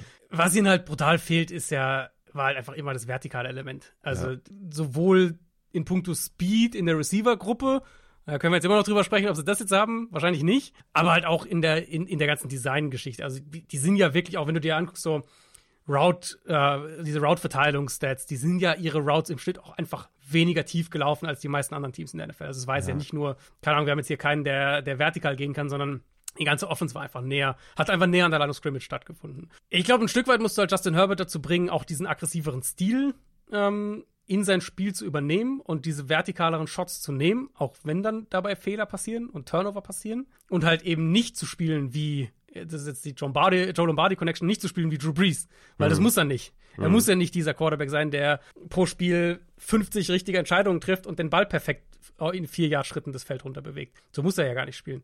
Ähm, ich glaube, die Offense wird vertikaler sein. Ich glaube, wir werden wahrscheinlich, also ich glaube, Quentin Johnston wird wahrscheinlich wirklich so mehr einen Impact haben in Yards after Catch Game. Also so, ich glaube, der wird Screens fangen, der wird Drag Routes fangen, diese kürzeren, kürzeren Sachen und, und dieser Big Body Receiver sein. Der wird natürlich auch tiefe Bälle fangen, aber ich glaube nicht, dass er jetzt derjenige ist, der das vertikale Passspiel belebt. Ich glaube, das wird eher ein Mike Williams vielleicht nochmal einen Boost kriegen. Mhm. Ähm, und dann insgesamt als Offense, ja, ich hoffe halt, dass die O-Line fit bleibt, weil das war natürlich schon auch, äh, ja, nicht, nicht ideal letzten Jahre, letztes Jahr vor allem. Und dann der andere Punkt ist eben mit, mit Kellen Moore. Ich glaube, so, wenn man bei Kellen Moore so den generellen Puls misst und auch wie du jetzt über ihn geredet hast, für, gemessen daran bin ich so ein bisschen skeptischer bei ihm. Mhm. Nicht, weil ich denke, er ist schlecht, aber weil ich denke, zwei Punkte, die die Chargers Offense die letzten Jahre auch, den auch Probleme bereitet haben, hat er auch so ein bisschen bei den Cowboys gehabt. Und das eine sind eben diese, ähm, sind, sind, sind sehr statische Routes, also äh, halt nicht, keine Ahnung, stellt euch eine Shanahan-Offense vor, das sind alles irgendwie Crosser, der rennt übers Feld, kriegt den Ball und kann direkt weiterrennen, sondern mehr Comeback-Routes und solche Geschichten. Also Routes, wo der Quarterback äh, wirft den Ball, Receiver dreht sich, kommt zurück zum Ball, fängt ihn, aber er geht dann zu Boden direkt, wird gestoppt. Das war so ein Problem. Und das andere, was bei, bei, bei, bei Moore ja auch die letzten Jahre immer wieder mal ein Thema war, war eben diese Problematik, ähm, nicht nur mehrere mehrere Plays zu haben, die halt funktionieren und Matchup-technisch gut zu sein, sondern eben auch ähm, die- diese, diese, diesen, diese offensiven, diesen schematischen Floor irgendwie zu haben, dass du sagst, das ist unsere Kernidentität, auf die können wir immer wieder zurückfallen und dann bauen wir darauf auf. Und er hatte manchmal halt so ein bisschen das Problem gehabt, dass sie, dass sie dann, das Defense ist halt diese, jetzt klingt sie überspitzt, aber halt ihre Plays, die sie gut gemacht haben, dass sie die halt im Laufe des Jahres besser verteidigt haben. Ja, ja, klar. Und dass dann so in der zweiten Saison so ein bisschen die, der, der, der Dampf ausging. Wurde ein bisschen ausgecoacht Ähm, dann, ja. Genau, und das ist so ein klein wenig Fragezeichen noch für mich. Trotzdem ist es auf jeden Fall ein Upgrade zu vorher. Und die Offense wird in meinen Augen vertikaler sein. Und ich, ich glaube tatsächlich, dass der Spieler, der am meisten profitieren könnte, äh, Mike Williams ist in dieser Gruppe. Bevor wir zu Mike Williams kommen, äh, Justin Herbert. Ich sehe den extrem positiv, einmal aus Real-Life-Sicht und einmal auch aus Fantasy-Sicht, jetzt mit dem OC-Change. Ich habe da jetzt rausgehört, dass du so ein bisschen skeptischer bist oder habe ich das jetzt so negativ wahrgenommen? Wie siehst du Justin Herbert, weil du meinst irgendwie, dass, dass er die Offense umsetzen kann oder dass er sich auch mal traut, dann Downfield zu gehen und so? Ja, das ist ein bisschen aggressiver spielt, ja. Glaubst du, er hat es in sich oder meinst du, er hat sich dann auch gerne versteckt mit Joe Lombardi? Ich glaube schon, dass er das auch in sich hat. Ähm, ich, also was, wo war Justin Herbert letztes Jahr? Fantasy Quarterback. Oh, das Was? war sehr, sehr schlecht. Sehr, sehr schlecht. Ich kann es nochmal raussuchen, aber das war unfassbar schlecht. Also, ich mein, mein Punkt wäre jetzt gewesen, ich denke, er wird halt besser sein als letztes Jahr. Safe. Aber ich, Schlechter, geht auch ich nicht. könnte mir halt vorstellen, dass du, Der war, ich könnte mir halt vorstellen, dass du so ein bisschen mehr Up and Downs von ihm bekommst. der war in Points per Game Quarterback 17. ja. Das ist halt extrem Ich könnte mir schlecht. vorstellen, dass er, dass er am Ende dieser Saison Quarterback 9 ist. So, aber dass der Weg dahin halt dich vielleicht manchmal ein bisschen nervt. Weil okay. er vielleicht Spiele hat, wo du wo der halt irgendwie komplett steil geht, vier lange Touchdowns hat und so weiter. Aber es halt auch so ein bisschen dann Spiele gibt, wo er, was er jetzt die letzten Jahre ja eben nicht hatte oder selten hatte, diese, so, so ein Drei-Interception-Spiel oder sowas mm. in der Art. Ich könnte mm. mir vorstellen, dass halt die, dass es ein bisschen mehr Achterbahn ist, aber das unterm Strich das Ergebnis auf jeden Fall deutlich besser ist. Ja, okay, da bin ich echt deutlich äh, hyped auf jeden Fall. Und äh, ich habe ihn zum Beispiel auch in der Summer League gedraftet als meinen festen Quarterback. Ähm, da ist mit Completion-Bewertung, Incompletion-Bewertung, negativ dann natürlich und Sacks und so weiter. Ja, ich bin, ich bin sehr hyped. Äh, bin mal gespannt. Also insgesamt sind wir uns hier bei den äh, Cowboys und den Chargers so ein bisschen uneinig. Äh, bin mal gespannt. Mhm. Oder was die Range of Outcome, sagen wir mal, angeht bin ich bei Justin Herbert auf jeden Fall viel, viel positiver. Mhm, ich denke, mhm. dass der so in Richtung Top 6 äh, Quarterback sein kann, weil die Top 4 ist eigentlich verbucht, die Top 5 eigentlich auch mit Justin Fields. Also kann, also da muss schon viel schief laufen, dass die Top 5 da irgendwie rausfällt. Ich denke aber dann, dass er das dann anführen kann. Diese Joe Burrow, Herbert, mhm. T-Law Range kann er anführen. Ich will jetzt aber auch nicht stark dagegen argumentieren, wenn er jetzt sagt, nee, ich sehe Herbert, äh, ich sehe Burrow über Herbert oder T-Law über Herbert. Würde ich, ich sagen, sagen, ich finde die Lawrence, ja, ich finde Lawrence Burrow, das wären so zwei, die ich jetzt, also Burrow muss mhm. natürlich gucken, weil, was die Wade macht, aber jetzt davon ausgehend, dass der fit ist, könnte ich mir vorstellen, dass die beiden am Ende davor sind. Gleich ne? auf oder vor Herbert fair. sind. Absolut fair. Ich habe ja Joe Burrow zum Beispiel noch im selben Tier mit Herbert und Lawrence, aber downgegradet wegen der Verletzung jetzt erstmal. Aber ja, mhm. absolut fair, wenn man die jetzt davor sieht. Ähm, ich denke mal, dass die Top 5 eh halt verbucht sind. Deswegen muss man dahinter so ein bisschen gucken, mhm. wer da stattfinden kann. Ja, ich denke auch, dass äh, Keenan Allen, Mike Williams, Quentin Johnson natürlich auch sehr interessante Spieler jeweils sind. Also Keenan Allen natürlich da immer underneath Possession äh, ne, immer seine Targets äh, earned und auch natürlich die Receptions hat. Mike Williams immer diese Downfield-Gefahr, immer ein Big Play auflegen kann. Quentin Johnson after the catch. Also jeder wird da irgendwie seine Rolle haben. Ich frage mich so ein bisschen, mhm. wie sehr das alles insgesamt, wenn die alle fit bleiben, Austin Eckler schadet im Endeffekt. Ja. Also da bin ich mal sehr gespannt. Ich habe den als Running Back 2 Wobei ich mir auch einreden könnte, dass Bijan vielleicht die 2 sein sollte. Ja. ich habe da so ein bisschen Angst, dass die Targets da, diese 100 Targets, die er da immer jedes Jahr sieht, dass die so ein mhm. bisschen äh, sinken werden. Ne? Das kann ich mir auch gut vorstellen. Vor allem, also ich könnte mir vorstellen, dass das passiert und dann könnte ich mir auch vorstellen, dass, dass die noch einen Runner holen. Also ja. jetzt, Jonathan Taylor war jetzt natürlich so ein extremes Beispiel, aber wenn man sich einfach anguckt, was die, also diese Offense die letzten Jahre hat ja einfach brutale Probleme, ja, ja. weil die, also nicht nur weil die, aber unter anderem, weil die halt den Ball nicht laufen konnten. Ja, ja. Und ich finde, Eckler ist in Ordnung als Runner, aber er ist jetzt da kein Difference Maker. Ja, ja, Spiller und Kelly wurden ja nicht umsonst verpflichtet oder wurden nicht umsonst gedraftet und wurden dann wieder ausgetauscht. Ne? Genau, genau. Also sie haben ja das versucht, sie haben ja jetzt jedes Jahr, die letzten drei Jahre eigentlich immer einen Running Back gedraftet. Ja. Ähm, und ja, keiner von denen hat halt funktioniert. Und jetzt, deswegen denke ich, dass da noch so ein Leonard Fournette, Zeke Elliott-Typ irgendwie reinkommt. Und deswegen bin ich, wenn ich jetzt. Die das Rush-Game natürlich auf ein anderes Level heben, ne? aber okay. Das, also, aber deswegen würde ich halt, wenn ich morgen drafte, wahrscheinlich bei Eckler ein bisschen, wäre ich ein bisschen vorsichtiger, weil ich deinen Punkt sehe. Ich glaube auch, dass die Targets ein bisschen runtergehen können. Und ich denke, dass die noch irgendwen holen, der Eckler keine Ahnung, also der halt irgendwie 180 Carries oder sowas am Ende hat. Ja, das würde schon echt krass wehtun auf jeden Fall. Aber ich habe so ein bisschen lächerlich gesungen, weil Fournette und Sieg natürlich auch effizienzweise sehr, sehr schlecht waren. Aber natürlich so, so ein big-bodied Running Back äh, würde ja wahrscheinlich jetzt auch nicht unbedingt wehtun, der Offense. Fantasy-wise wäre es natürlich übel für Eckler, ähm, wenn die Targets ein bisschen niedriger werden, die Goal-Line-Attempts weniger werden und dann auch die Rushing Carries weniger werden. Also das wäre sehr, sehr schlecht. Also wenn du, also ganz ehrlich, wenn du mich heute fragen würdest, ich würde, glaube ich, Bijan eher draften. Weil ich glaube, da ist die Rolle so klar und, und die Volume ist so klar, ähm, dass ich einfach bei Eckler so ein, zwei Concerns. Fragezeichen mehr. Ja, ja. Also wenn da jetzt jemand dazukommt, dann wird er auf jeden Fall auch ein Downgrade bekommen.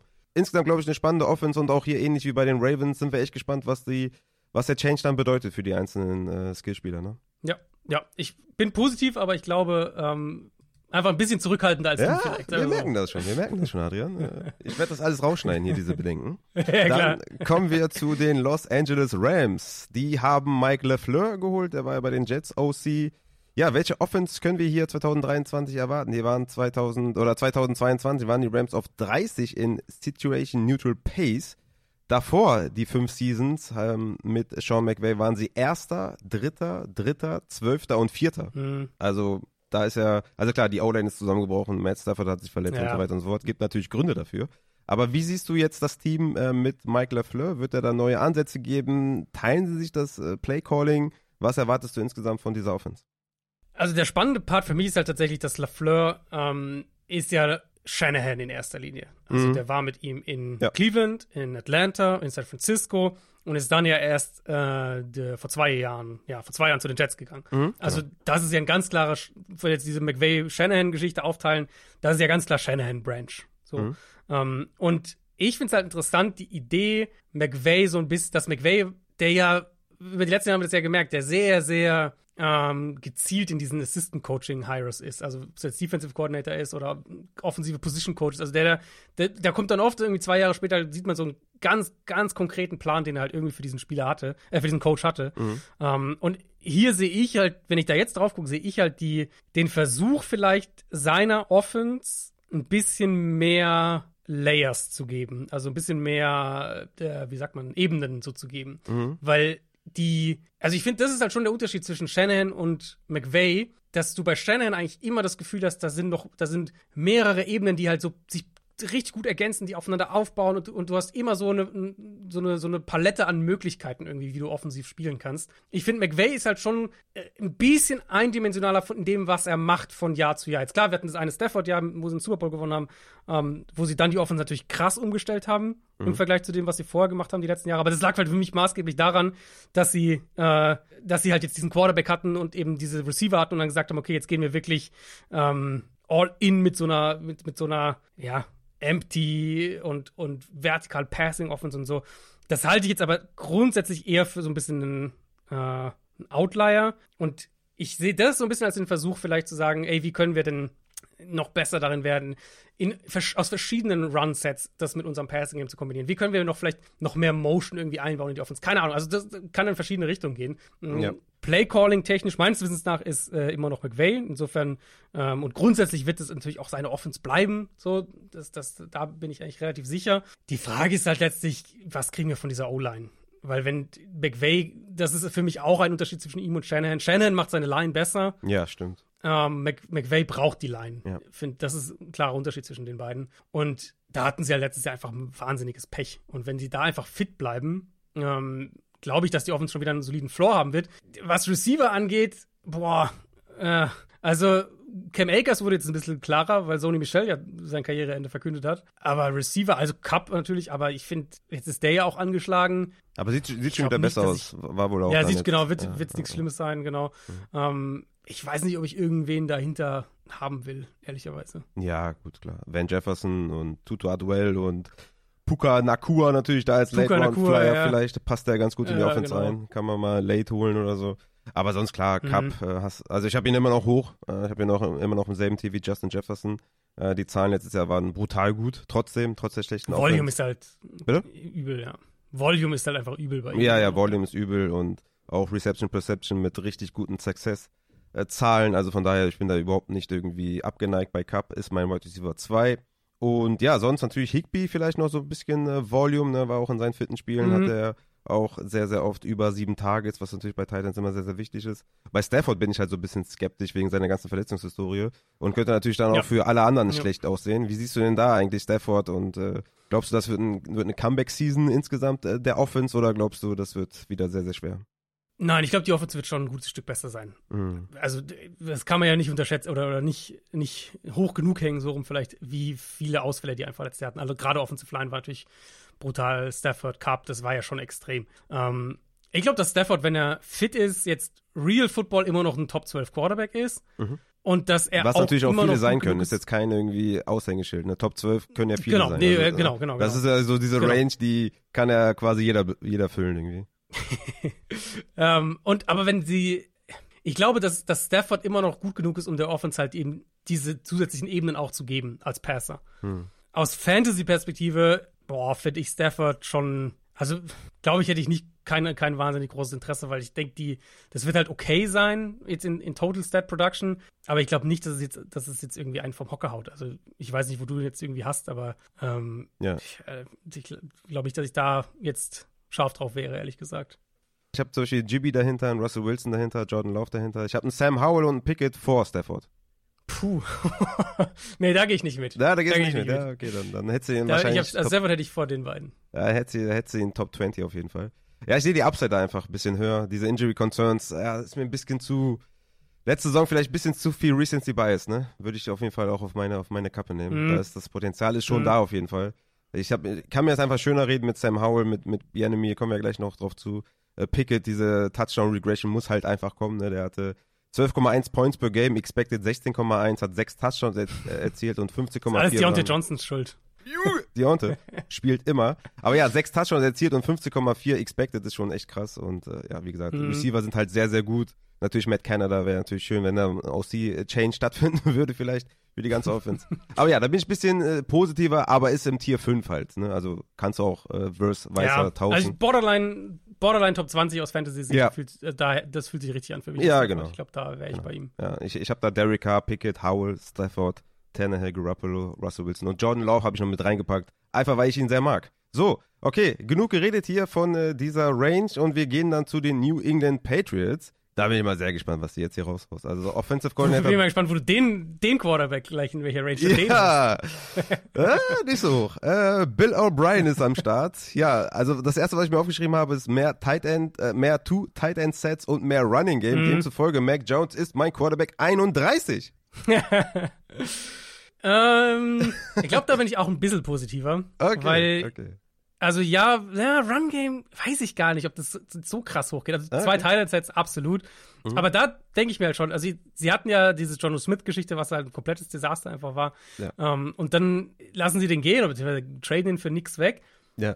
und holen dann Mike Gesicki. Das fand ich super weird, weil, also das passt für mich. Wir haben nicht viele Fantasy Titans, die wir aufstellen können und die lieben es noch mehr zu zerstören. Also Jono Smith ist ja wirklich eine wirklich eine ein athletischer After the Catch Titan, der in einer Offense mit vielen Targets echt Genau. gut funktionieren könnte. Mike Gesicki wurde ja schon zurückgehalten bei den Dolphins und zerstört New England jetzt auch noch den nächsten äh, potenziellen Streaming äh, Titan oder sogar eigentlich potenziell von seinem athletischen Skill her könnte er wahrscheinlich ein Top 10 äh, Fantasy Titan sein. Ja. Und jetzt kommen die Patriots und zerstören den nächsten. Vielleicht. Und das Ding war, also es war letztes Jahr, ich habe das gefühlt die halbe Offseason immer, wenn ich über Miami geredet habe, gesagt, es ergibt für mich keinen Sinn, warum die Mike Gesicki den, den Franchise-Tag geben, weil der passt halt 0,0 in eine Shanahan-Offense, weil er nicht blocken kann. Weil er nicht blocken kann. Ja. Und im Endeffekt hat er ja dann auch immer weniger gespielt und war einfach, also ich glaube, wenn sie nochmal wenn sie es rückgängig machen könnten, würden sie ihm auch nicht den Tag geben, weil er einfach keine relevante Rolle gespielt hat in der Offense.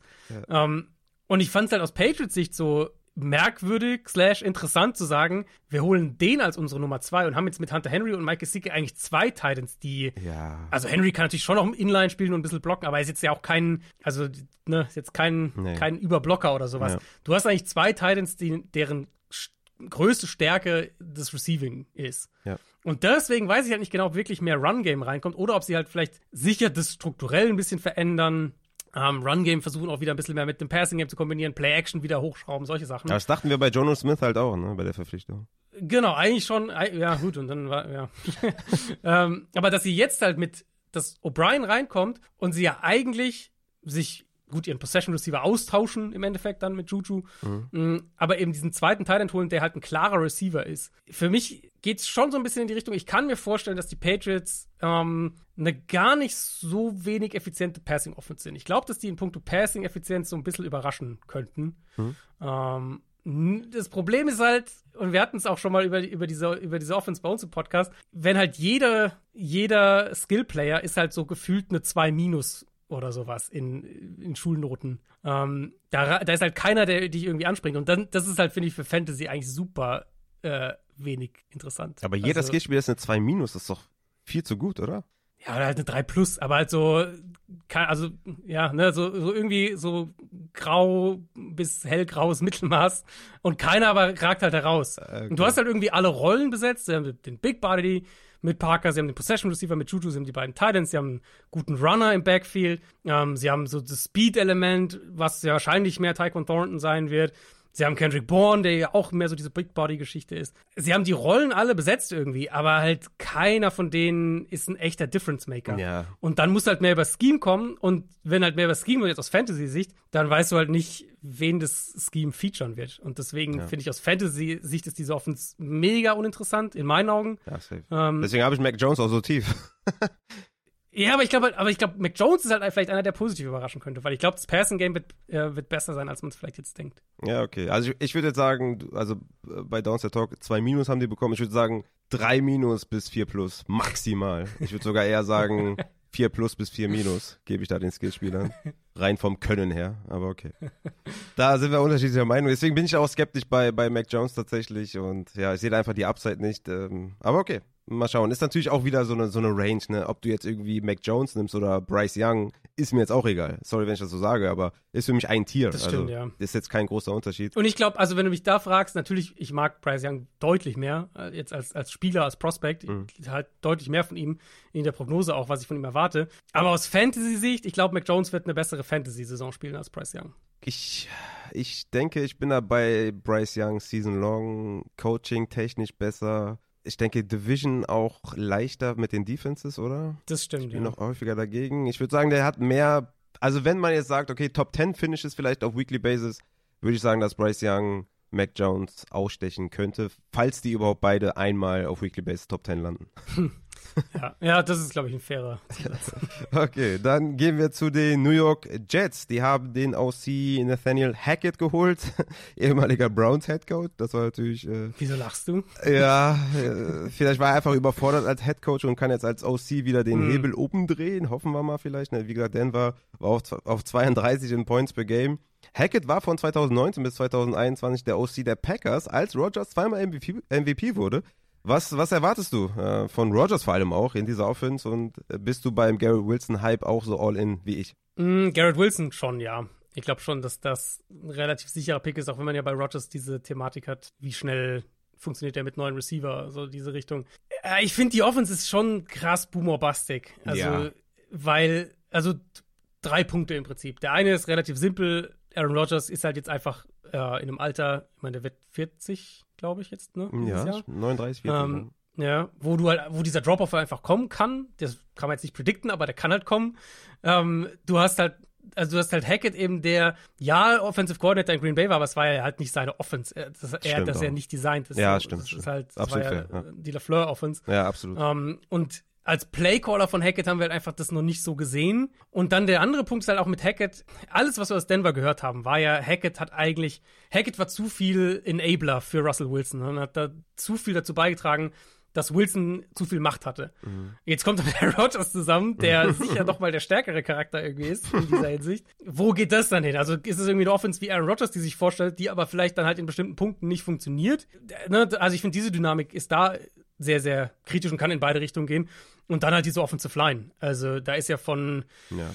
Dwayne Brown, Mikai Beckton bis Billy Turner und Max Mitchell ist ja da irgendwie jedes Tackle-Duo drin. Mhm. Und ähm, die Interior O-Line sollte gut sein, aber Tackle könnte halt echt ein Problem werden. Deswegen, ich glaube, ich bin skeptischer als der Konsens bei dieser Offense. Bei Garrett Wilson Hype gehe ich mit. Ähm, sonst tue ich mir noch ein bisschen schwer, inklusive Brees Hall, einfach weil ich halt nicht weiß, wie sie seine Workload managen Devin ja. Cook hast du vorhin gesagt, ob sie so jemanden noch holen. Ja, ähm, ja da bin ich eher skeptisch. Es gab ja echt richtigen Draftbus, dass sie an Jamie Gibbs interessiert waren. Und seitdem, ich habe das jetzt tausendmal in tausend Podcasts erwähnt, aber seitdem bin ich super skeptisch bei Brees Hall, weil ich einfach nicht verstehen kann, wie man ja. Jamie Gibbs in Consideration ziehen kann. Jetzt die ganzen Devin Cook News. Also irgendwie scheinen sie ja mit Brees Hall nicht ganz so zufrieden zu sein oder ihn nicht ja. als Workhorse zu sehen, wenn sie da ständig Oder sie wollen ihn entlasten, was auch immer im Endeffekt. Also ich glaube halt, Brees Hall war ja fantastisch letztes Jahr, Boah, bis brutal. er sich verletzt hat. Eigentlich war er der Rookie und, of the Year. Ah, ja, kann man absolut argumentieren. Ähm, und wenn er jetzt, also wenn sie ihm, wenn sie sicher wären, dass sie ihm eine volle Workload geben wollen, slash können,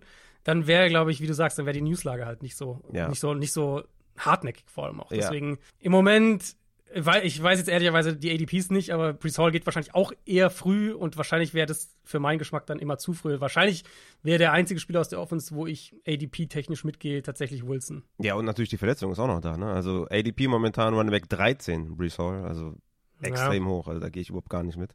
Aber ja, ja. Gary Wilson ist auch derjenige, den ich am liebsten da haben würde in der Offense und bei Brees Hall bin ich sehr, sehr skeptisch, dass da was passiert noch auf Running Back und er ist ja auch ähm, ja, von der Recovery sehr weit davon entfernt, wie jetzt zum Beispiel mit Javante Williams, dass da die Zeichen auf grün stehen.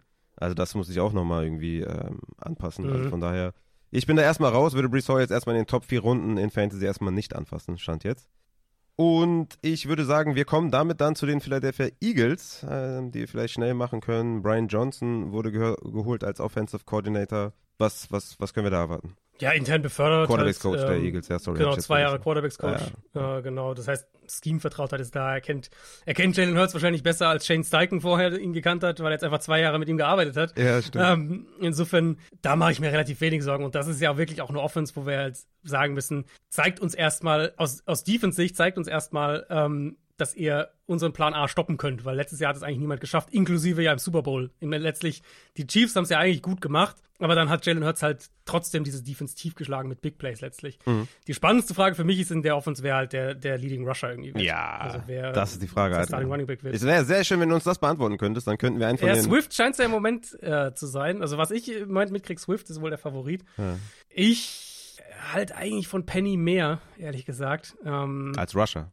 ja, als Runner. Deswegen, ich, ich könnte mir vorstellen, dass es am Ende Penny wird, aber sind wir ehrlich, im Endeffekt wird es uns halt auch nicht wundern, wenn sich mindestens einer, wenn nicht beide von den beiden zwischendurch mal verletzen, drei, vier Wochen ausfallen und das einfach so eine Rotation-Ding ist. Ja. Äh, ich habe ich hab Swift auf der 32 und Penny auf der 35. Ich glaube, das, Ja, ich ja. glaub, das ist Fühlt fair. sich richtig an, ja. Ja. Ja. Okay, dann gehen wir zu den Tampa Bay Buccaneers. Offensive Coordinator Dave Canales wurde geholt, äh, früherer Seahawks Quarterback äh, Coach. Bin ich jetzt auch ehrlich gesagt äh, so eher raus, was ich mit der ganzen Offense anstellen soll, wegen halt Baker Mayfield halt. Ne? Das ist für mich diese, also ich weiß Ja. nicht, was, was da passieren wird. Ich meine, Mike Evans, Chris Godwin sind immer noch da. Rashad White eigentlich Mhm. ja auch ein guter äh, Pass-Catching-Back. War der letztes Jahr mega ineffizient, hatte fast dieselben Zahlen wie Leonard Fournette im im Receiving und im Rushing. Also hätte man jetzt vielleicht auch nicht gedacht, dass er im Mhm. Receiving in der NFL so Probleme haben wird. Hm, Vielleicht Sean Tucker, ein Late Flyer vielleicht eventuell. Ähm, was erwartest du von der Offense, äh, ja, die angeführt wird von Baker Mayfield? Ja, oder vielleicht sogar Kyle Trask. Oder Also, Kyle Trask. sogar- Let's go. Ist ja, ist ja noch offen im Moment. ähm, ja, ich glaube, White ist, ist einer der spannenderen Spieler in dieser Offense, weil ich glaube, also die werden offensiv Probleme haben äh, mit Quarterback-Play, mit dieser O-Line, die Ja. ja letztes Jahr schon ein Problem war. Und die, und die also die O-Line letztes Jahr war für mich Abgänge hatte. ja, das war der Hauptgrund, warum die in meinen Augen generell so offensiv ineffizient waren vergangene Saison. Weil Brady der O-Line halt an irgendeinem Punkt nicht mehr vertraut hat und du halt gesehen hast, der kriegt den Snap und wirft den Ball, zack, raus und das ist halt dann, keine Ahnung, vier Yards, fünf Yards Tagetiefe und es ist halt super schwer, damit dann eine nachhaltige Offense aufzuziehen. Und im Run-Game, also das war ja mitunter historisch schlecht. Ja. Wir hatten gerade die, die Division-Preview bei uns, da habe ich die ganzen Zahlen nochmal auch zusammengetragen. Egal nach was du guckst. Also ich meine, ich, ich, eine Stat ist mir im Kopf geblieben. Derrick Henry hatte nach, äh, nee, hatte äh, doch nach Kontakt, Rushing Yards nach Kontakt, Mehr als nur beiden 100 Yards oder sowas weniger als, als, die, nee, als die gesamte Bucks Offense Ja. als, als Team. Ja. Und dann denkst du ja schon so, ja gut, okay. Äh, Und auch Advanced Stats, egal nach was ihr geht. Ich glaube, die werden tatsächlich den Ball besser laufen, obwohl die Line schlechter geworden ist. Weil das ist so die eine, ähm, der eine Punkt, den ich jetzt vom neuen Offensive Coordinator mitgenommen habe, der ja aus äh, Seattle vorher kam. Shane Waldron jetzt die letzten Jahre sein, sein Koordinator gewesen ist, wo ähm, eine McVay-Richtung natürlich dann auch dabei ist. Ich glaube, die werden den Ball besser laufen, weil strukturierter. Und deswegen finde ich White spannend, weil ich glaube, der kann da mehr Big Plays vielleicht dann haben. Da werden ähm, vielleicht bessere Rushing Lanes da sein. Und als Receiving Back sehe ich auch immer noch die Möglichkeit, dass wenn der, wenn die Offense vernünftig designt ist, ähm, äh, dass der da eine gute Rolle einnehmen kann. Und das ist ja, ich meine, wir haben jetzt über Chargers und sowas äh, äh, gelacht vorhin. Die Bugs waren ja noch viel schlimmer in der Hinsicht. Also das war ja noch eine viel, viel schlimmere Geschichte mit Byron Leftwich. Ja. Deswegen, ich glaube, die Offense wird strukturell ein bisschen besser sein, oder das kann ich mir zumindest gut vorstellen, aber die individuelle Qualität auf Quarterback und in der O-Line ist für mich einfach nicht da. Deswegen finde ich halt White dann irgendwie später im Draft spannend. Ähm, aber die Receiver werde ich wahrscheinlich nicht draften dieses Jahr, weil Ja. ich glaube, von dem Passing Game wird halt einfach nicht viel kommen. Ja, ja, da bin ich auch super skeptisch bei den Passempfängern. Ich habe Evans auf 38, Godwin auf 31, aber Rashad White habe ich auf der 17. Auf den habe ich richtig Bock, Mhm. weil ich nämlich glaube, dass die Ja. Volume hoch sein wird und vor allem auch im Receiving hoch sein wird. Und das ist halt auch das, Ja. was ihn am College ausgezeichnet hat eigentlich.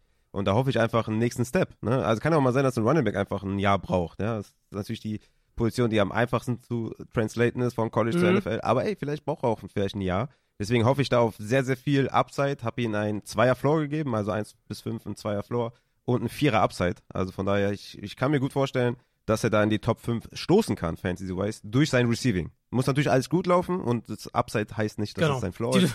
Und deswegen bin ich da all in. dürfen halt keinen mehr holen. Äh, das ist ja auch so ein Team, Adrian, hör jetzt auf damit. so, so Sieg-Elliott-Namen rum, rumgeistern. Ja. Lass es sein, ja, lass es sein. Also wir haben schon Tucker ja geholt, der eigentlich auch, äh, ja, also sowohl. Muss reichen. Ja, genau. Das reicht, komm. Und Chase Edmonds, glaube ich, haben wir auch noch geholt. Edmonds ist auch noch da. Ja, gut. Okay, dann Gut.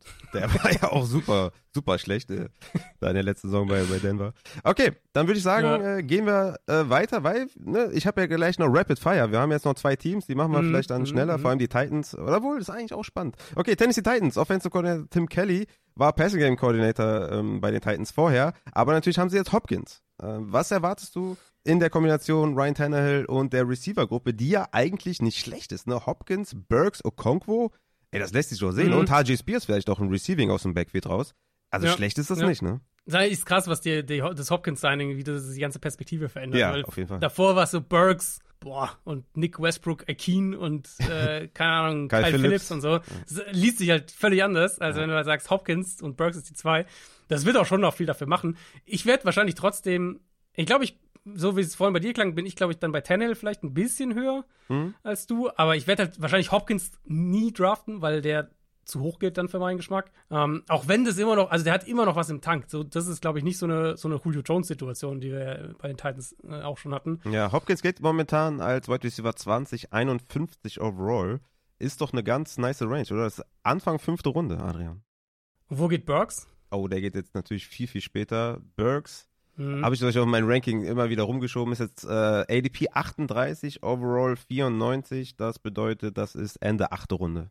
Ich glaube halt, dass ich da den Value mehr mag, weil ich glaube, mhm. dass Burks und Okonkwo halt die Spieler sind, die ja, die von Hopkins sehr profitieren werden. Okay. Ähm, und ich fand beide so ein bisschen underrated letztes Jahr, gemessen an dem, was sie mhm. in der Offense, die ja echt auch nicht, die ja echt oft auch gestruggelt hat. Ähm, und O-Line-Verletzungen und Quarterback-Verletzungen und so weiter. Fand ich es eigentlich, dass Burks und Okonkwo so ein bisschen underrated sind, gemessen an dem, was sie als Rookies gezeigt haben. Mhm. Und gerade Okonkwo ist für mich so einer, ja, wo hast, was hast du den als Talent? Was hast du den? Ja, ich, ich musste bei, bei Okonkwo immer so ein bisschen stoppen, den Hype, ähm, weil natürlich diese äh, Top 2 Tight End Werte in Yards per Route und Targets per Route Run muss man natürlich ja, immer. das ist natürlich Sample Size. Genau, so, muss man ja. im Kontext sehen. Der hatte nur 10,5% Target Share und 8,1 Routen pro Spiel. Ist ja klar, dass wenn mhm. er dann mhm. mal äh, after the catch was fängt oder ein Big, Big Play, Play, hat, dass er ja. natürlich da in den Werten extrem in die Höhe steigt. Ich war natürlich vor dem Signing von Hopkins ein bisschen angetaner wegen der höheren Target Share. Ich glaube schon, dass das äh, wehtun wird insgesamt, was die Targets angeht. Ich habe ihn auf der 15 mit einem Dreier Upside Rating. Mhm. Ähm, kann mir schon vorstellen, dass er in die Top 10 steppt oder vielleicht sogar auch Top 8 steppt. Mhm. Aber ich sehe jetzt den Floor nicht besonders hoch, ehrlich gesagt. Ja, da gehe ich auch mit. Floor, glaube ich, ist so ein bisschen das Problem. Aber Top, wenn der am Ende eine Top 10 Titan-Saison hat, das wird mich halt überhaupt nicht wundern, nee. weil der von der Rolle her halt auch vielseitig ist und mit dem, was er nach dem Catch machen kann. Problem ist nur, sorry, die Ball schnell werfen sorry, wenn ich da kurz reingrätsche, ja. bringt dir halt auch nichts. Ne? Eine Top 10 Titan-Season bringt dir nicht viel. Es ist keine Fair, Edge ja. über einen Top 15 Titan ja. oder 17 Titan. Du musst schon so in die Top 6, Top 7 Region kommen. Aber das nur als kleiner Zusatz. Ja. Das stimmt, ja. Halt, ich, könnte mir halt vorstellen, dass das immer noch ein Teil ist, der so vielleicht so ein bisschen, den man ein bisschen später kriegt, gemessen an dem, was er werden, was er sein kann. Mhm, ja. Also vielleicht ist so ein bisschen Value dann damit. Wird er ausstechen, die Edition. Ja, ja. Ähm, und dann halt eine Offense, die den Ball einfach schnell werfen muss, weil die O-Line wird mies sein. Und ich glaube, die werden auch im Run-Game strugglen. Also Henry kann natürlich viel immer noch selber machen, ja. äh, gerade nach Kontakt. Aber ich glaube, die werden den Ball viel schnell werfen müssen. Und dann, da ist, ist so Konku für mich interessant. Mhm. Ähm, und da ist natürlich auch Hopkins dann ein Faktor, weil das kann ich mir schon vorstellen, dass Tannehill da dann relativ schnell sagen wird, okay, Hopkins äh, im Zweifelsfall kann ich den Ball da schnell hoch hinwerfen und, und, und der macht was.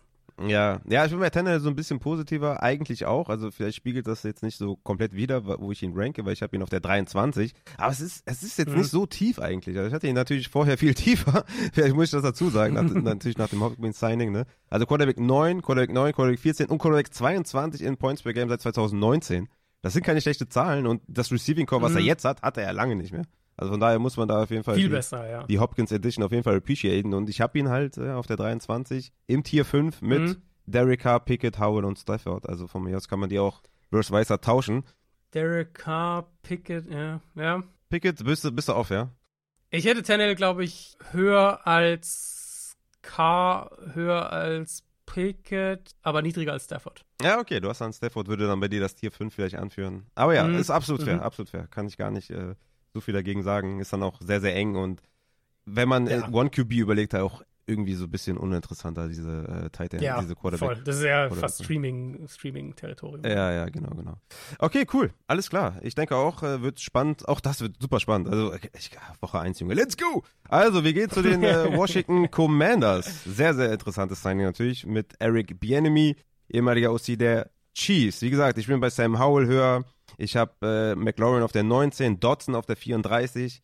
Ähm, ich bin bei Antonio Gibson sehr gespannt. Den habe ich Running Back 27, auch höher als, als der Consensus. Was äh, sagst du dazu? Bin ich dazu optimistisch oder ähm, wie siehst du die Offense? Also ich glaube, ich bin auf jeden Fall pessimistischer. Ob jetzt du oder ich falsch liegt, das ist eine andere Frage. Aber ich, ich bin, glaube ich, generell ein bisschen vorsichtiger mit der Offense. Wegen dem Headcoach Also oder einen- warum? Headcoach? Naja? Headcoach weiß gar nicht, aber ich finde die O-Line, ehrlich gesagt, Mm. könnte ziemlich wackelig sein. Oder hat zumindest echt einige Fragen. Und die Quarterback-Situation, damit weiß ich halt gar nicht, was ich damit machen soll. Ja. Ich denke halt tatsächlich, dass Howell, und deswegen würde ich den, glaube ich, nirgends anrühren, ähm, dass der eine super kurze Leine haben wird. Weil wenn Rivera, wenn der Stuhl wackelt, Ah, okay. und Howell und die gehen starten 0 und 3 und Howell spielt halt nicht doll, dann ist halt der erste Move, Jacoby Brissett da reinzuwerfen. Ja, okay. Deswegen sehe ich halt, ich sehe halt, also ich sehe halt eine reelle Chance, dass Howell irgendwie in Woche 5 oder so gebencht wird. Okay. Ähm, und deswegen bin ich da eher so vorsichtig. Ich meine, McLaurin natürlich, ich glaube, Dodson könnte noch mal eine bessere Saison spielen als letztes Jahr, war natürlich auch verletzt zwischendurch. Ähm, aber sowohl was die Running Backs angeht, als auch Quarterback bin ich eher so ein bisschen vorsichtig. Ey, super interessanter Punkt, über den ich noch gar nicht nachgedacht habe. Deswegen ist auch so ein Austausch immer cool. Mhm. Habe ich gar nicht drüber nachgedacht, dass das da natürlich Hot Seat ist und dass man da natürlich da schnell äh, handelt, wenn es nicht so läuft. Sie haben halt, ja, und sie haben halt, also Brissett ist halt für mich so der Backup, den du holst, wenn er vielleicht starten muss. Ja, so. ja, ja. Also ja. das ist so irgendwie, ich meine, wenn du einen Backup holst, der vielleicht starten muss, das war über Jahre war es Teddy Bridgewater Mhm. und jetzt ist es irgendwie Jacoby Brissett. Ja, ja, ja. Hey, voll der faire Punkt. Ähm, vielleicht muss ich da nochmal in mich gehen und da vielleicht nochmal so ein, zwei, drei Spots oder so ein bisschen nochmal überlegen. Finde ich eigentlich echt ein guter Punkt. Bin da mit Eric Bienemy vielleicht ein bisschen zu sehr geblendet. Ähm, aber ja, okay, ich bin mal gespannt, wie das da ausgeht. Ich finde gerade Antonio Gibson, der hat ja in den letzten Jahren auch immer einen schweren Stand gehabt, war immer so Boomer Bust, wie, Mhm. was passiert wirklich, ist, wird er als Rusher eingesetzt oder nicht. Aber jetzt gerade im Receiving mit Bienemy finde ich das schon sehr, sehr spannend. ähm, Nach der Jarek McKinnon-Season. ja, ja, ja, das, das den halt einsetzt im, im, im, im Passing, ne, da war ja dann äh, vorher auch McKissick immer, der viel gesehen hat und nicht äh, Gibson. Ja, ja. Und deswegen hoffe ich da einfach, dass der das da äh, dieses Jahr dann sieht, der gute Antonio Gibson. Und das ist halt so als Flexer, als Receiving Flexer halt super geil eigentlich. In dieser Offense stelle ich mir Mhm. zumindest so vor. Und könnte ja auch dann vielleicht passieren mit der O-Line, die nicht so gut ist, ein paar mehr Dump-Off-Pässe vielleicht von Sam Howell.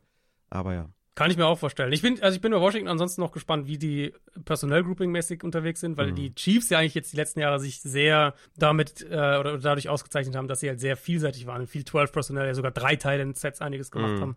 Ja. Washington ist für mich halt, wenn ich jetzt auf den Kader schaue, eigentlich ein klares 11-Personal-Team. Also die, die drei besten offensiven Spieler in meinen Augen sind die drei Receiver. Ähm, Ja. Und dann können wir dann Logan Thomas auf Titan ist okay, aber die haben ja keine ne? zwei Titans, wo du sagst, so, ja, genau, ist immer verletzt. Und die müssen irgendwie beide, die müssen jetzt irgendwie zwei Titans, die dauernd spielen sollten oder so.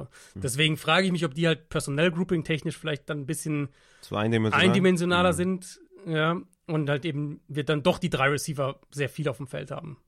Also, ihr merkt, ihr wisst jetzt oder ihr habt jetzt gehört, warum Adrian der Goat ist. Ähm, das äh, betone ich immer sehr. Ich weiß, es ist dir bestimmt unangenehm, aber ist mir egal. Es ist, äh, es ist die Wahrheit.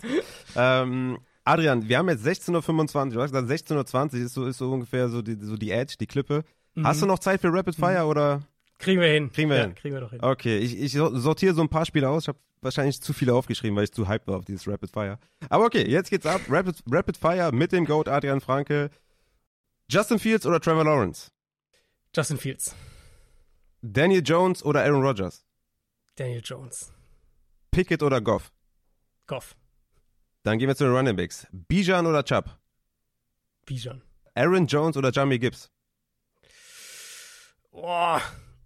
Aaron Jones. Okay. Rashad White oder Cam Akers?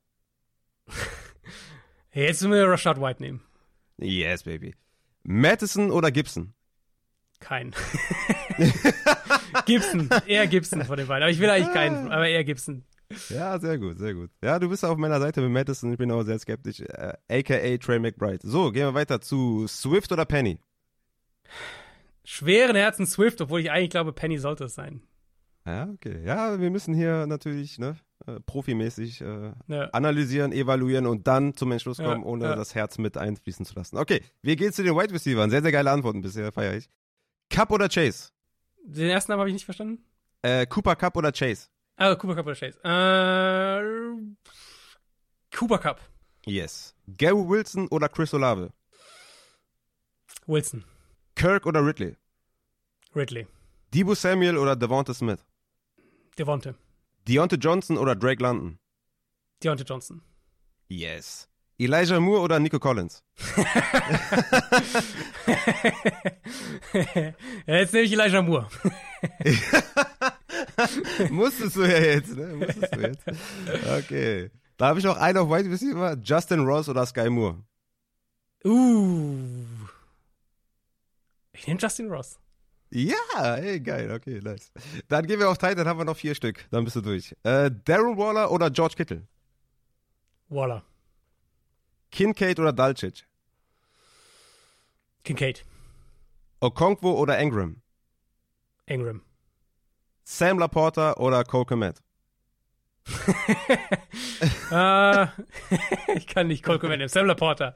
Ja, sehr, sehr gut. Okay. Ja, nice. Hast du, also ich glaube, dass, also bei den meisten bin ich sogar, bin ich sogar, haben wir gematcht auf jeden Fall. Sehr gut. Geil. Sehr gut. Sehr, sehr nice. Sehr, sehr nice. Natürlich nicht bei Nico Collins, ist ja klar. Das war natürlich Ja, frech. gut. Da kann der auch Aber Elijah Moore liebe ich halt auch. Das ist schwer. schwer. Ja, ich will, also diese Browns, ähm, diese Browns Offense ist halt aber auch eine, also finde ich eine brutale Wundertüte. Das kann Ja. so in so viele Richtungen Ja. gehen. Ja, ja. Definitiv, definitiv. Ja, cool. Mein lieber Adrian, ey, vielen, äh, wirklich, wirklich von Herzen, vielen, vielen Dank, dass du da warst. Sehr gerne. Hat mich echt, äh, extrem gefreut und ist immer eine Freude mit dir, eine, eine Ehre mit dir aufzunehmen. Und ja, ich denke mal, ihr wisst, äh, wo ihr Adrian findet. Ne? Ich werde es auf jeden Fall nochmal verlinken, aber wer dich nicht kennt oder euch nicht kennt, ich meine, also der hat noch nie Football geguckt, glaube ich. äh, von daher äh, checkt alles ab, was die Jungs machen, supportet, liked und ähm, ja, hoffentlich dann bis nächstes Jahr. Äh, ich werde jetzt im Mhm. aufstehenden Adrian direkt festnageln und direkt einen Termin machen für nächstes Jahr, damit, mir, damit, 2024. damit er mir nicht entweichen kann. Aber ja, vielen Dank, dass du da warst. Äh, Wir sind raus. Ja, dann äh, ciao, bis nächstes Jahr.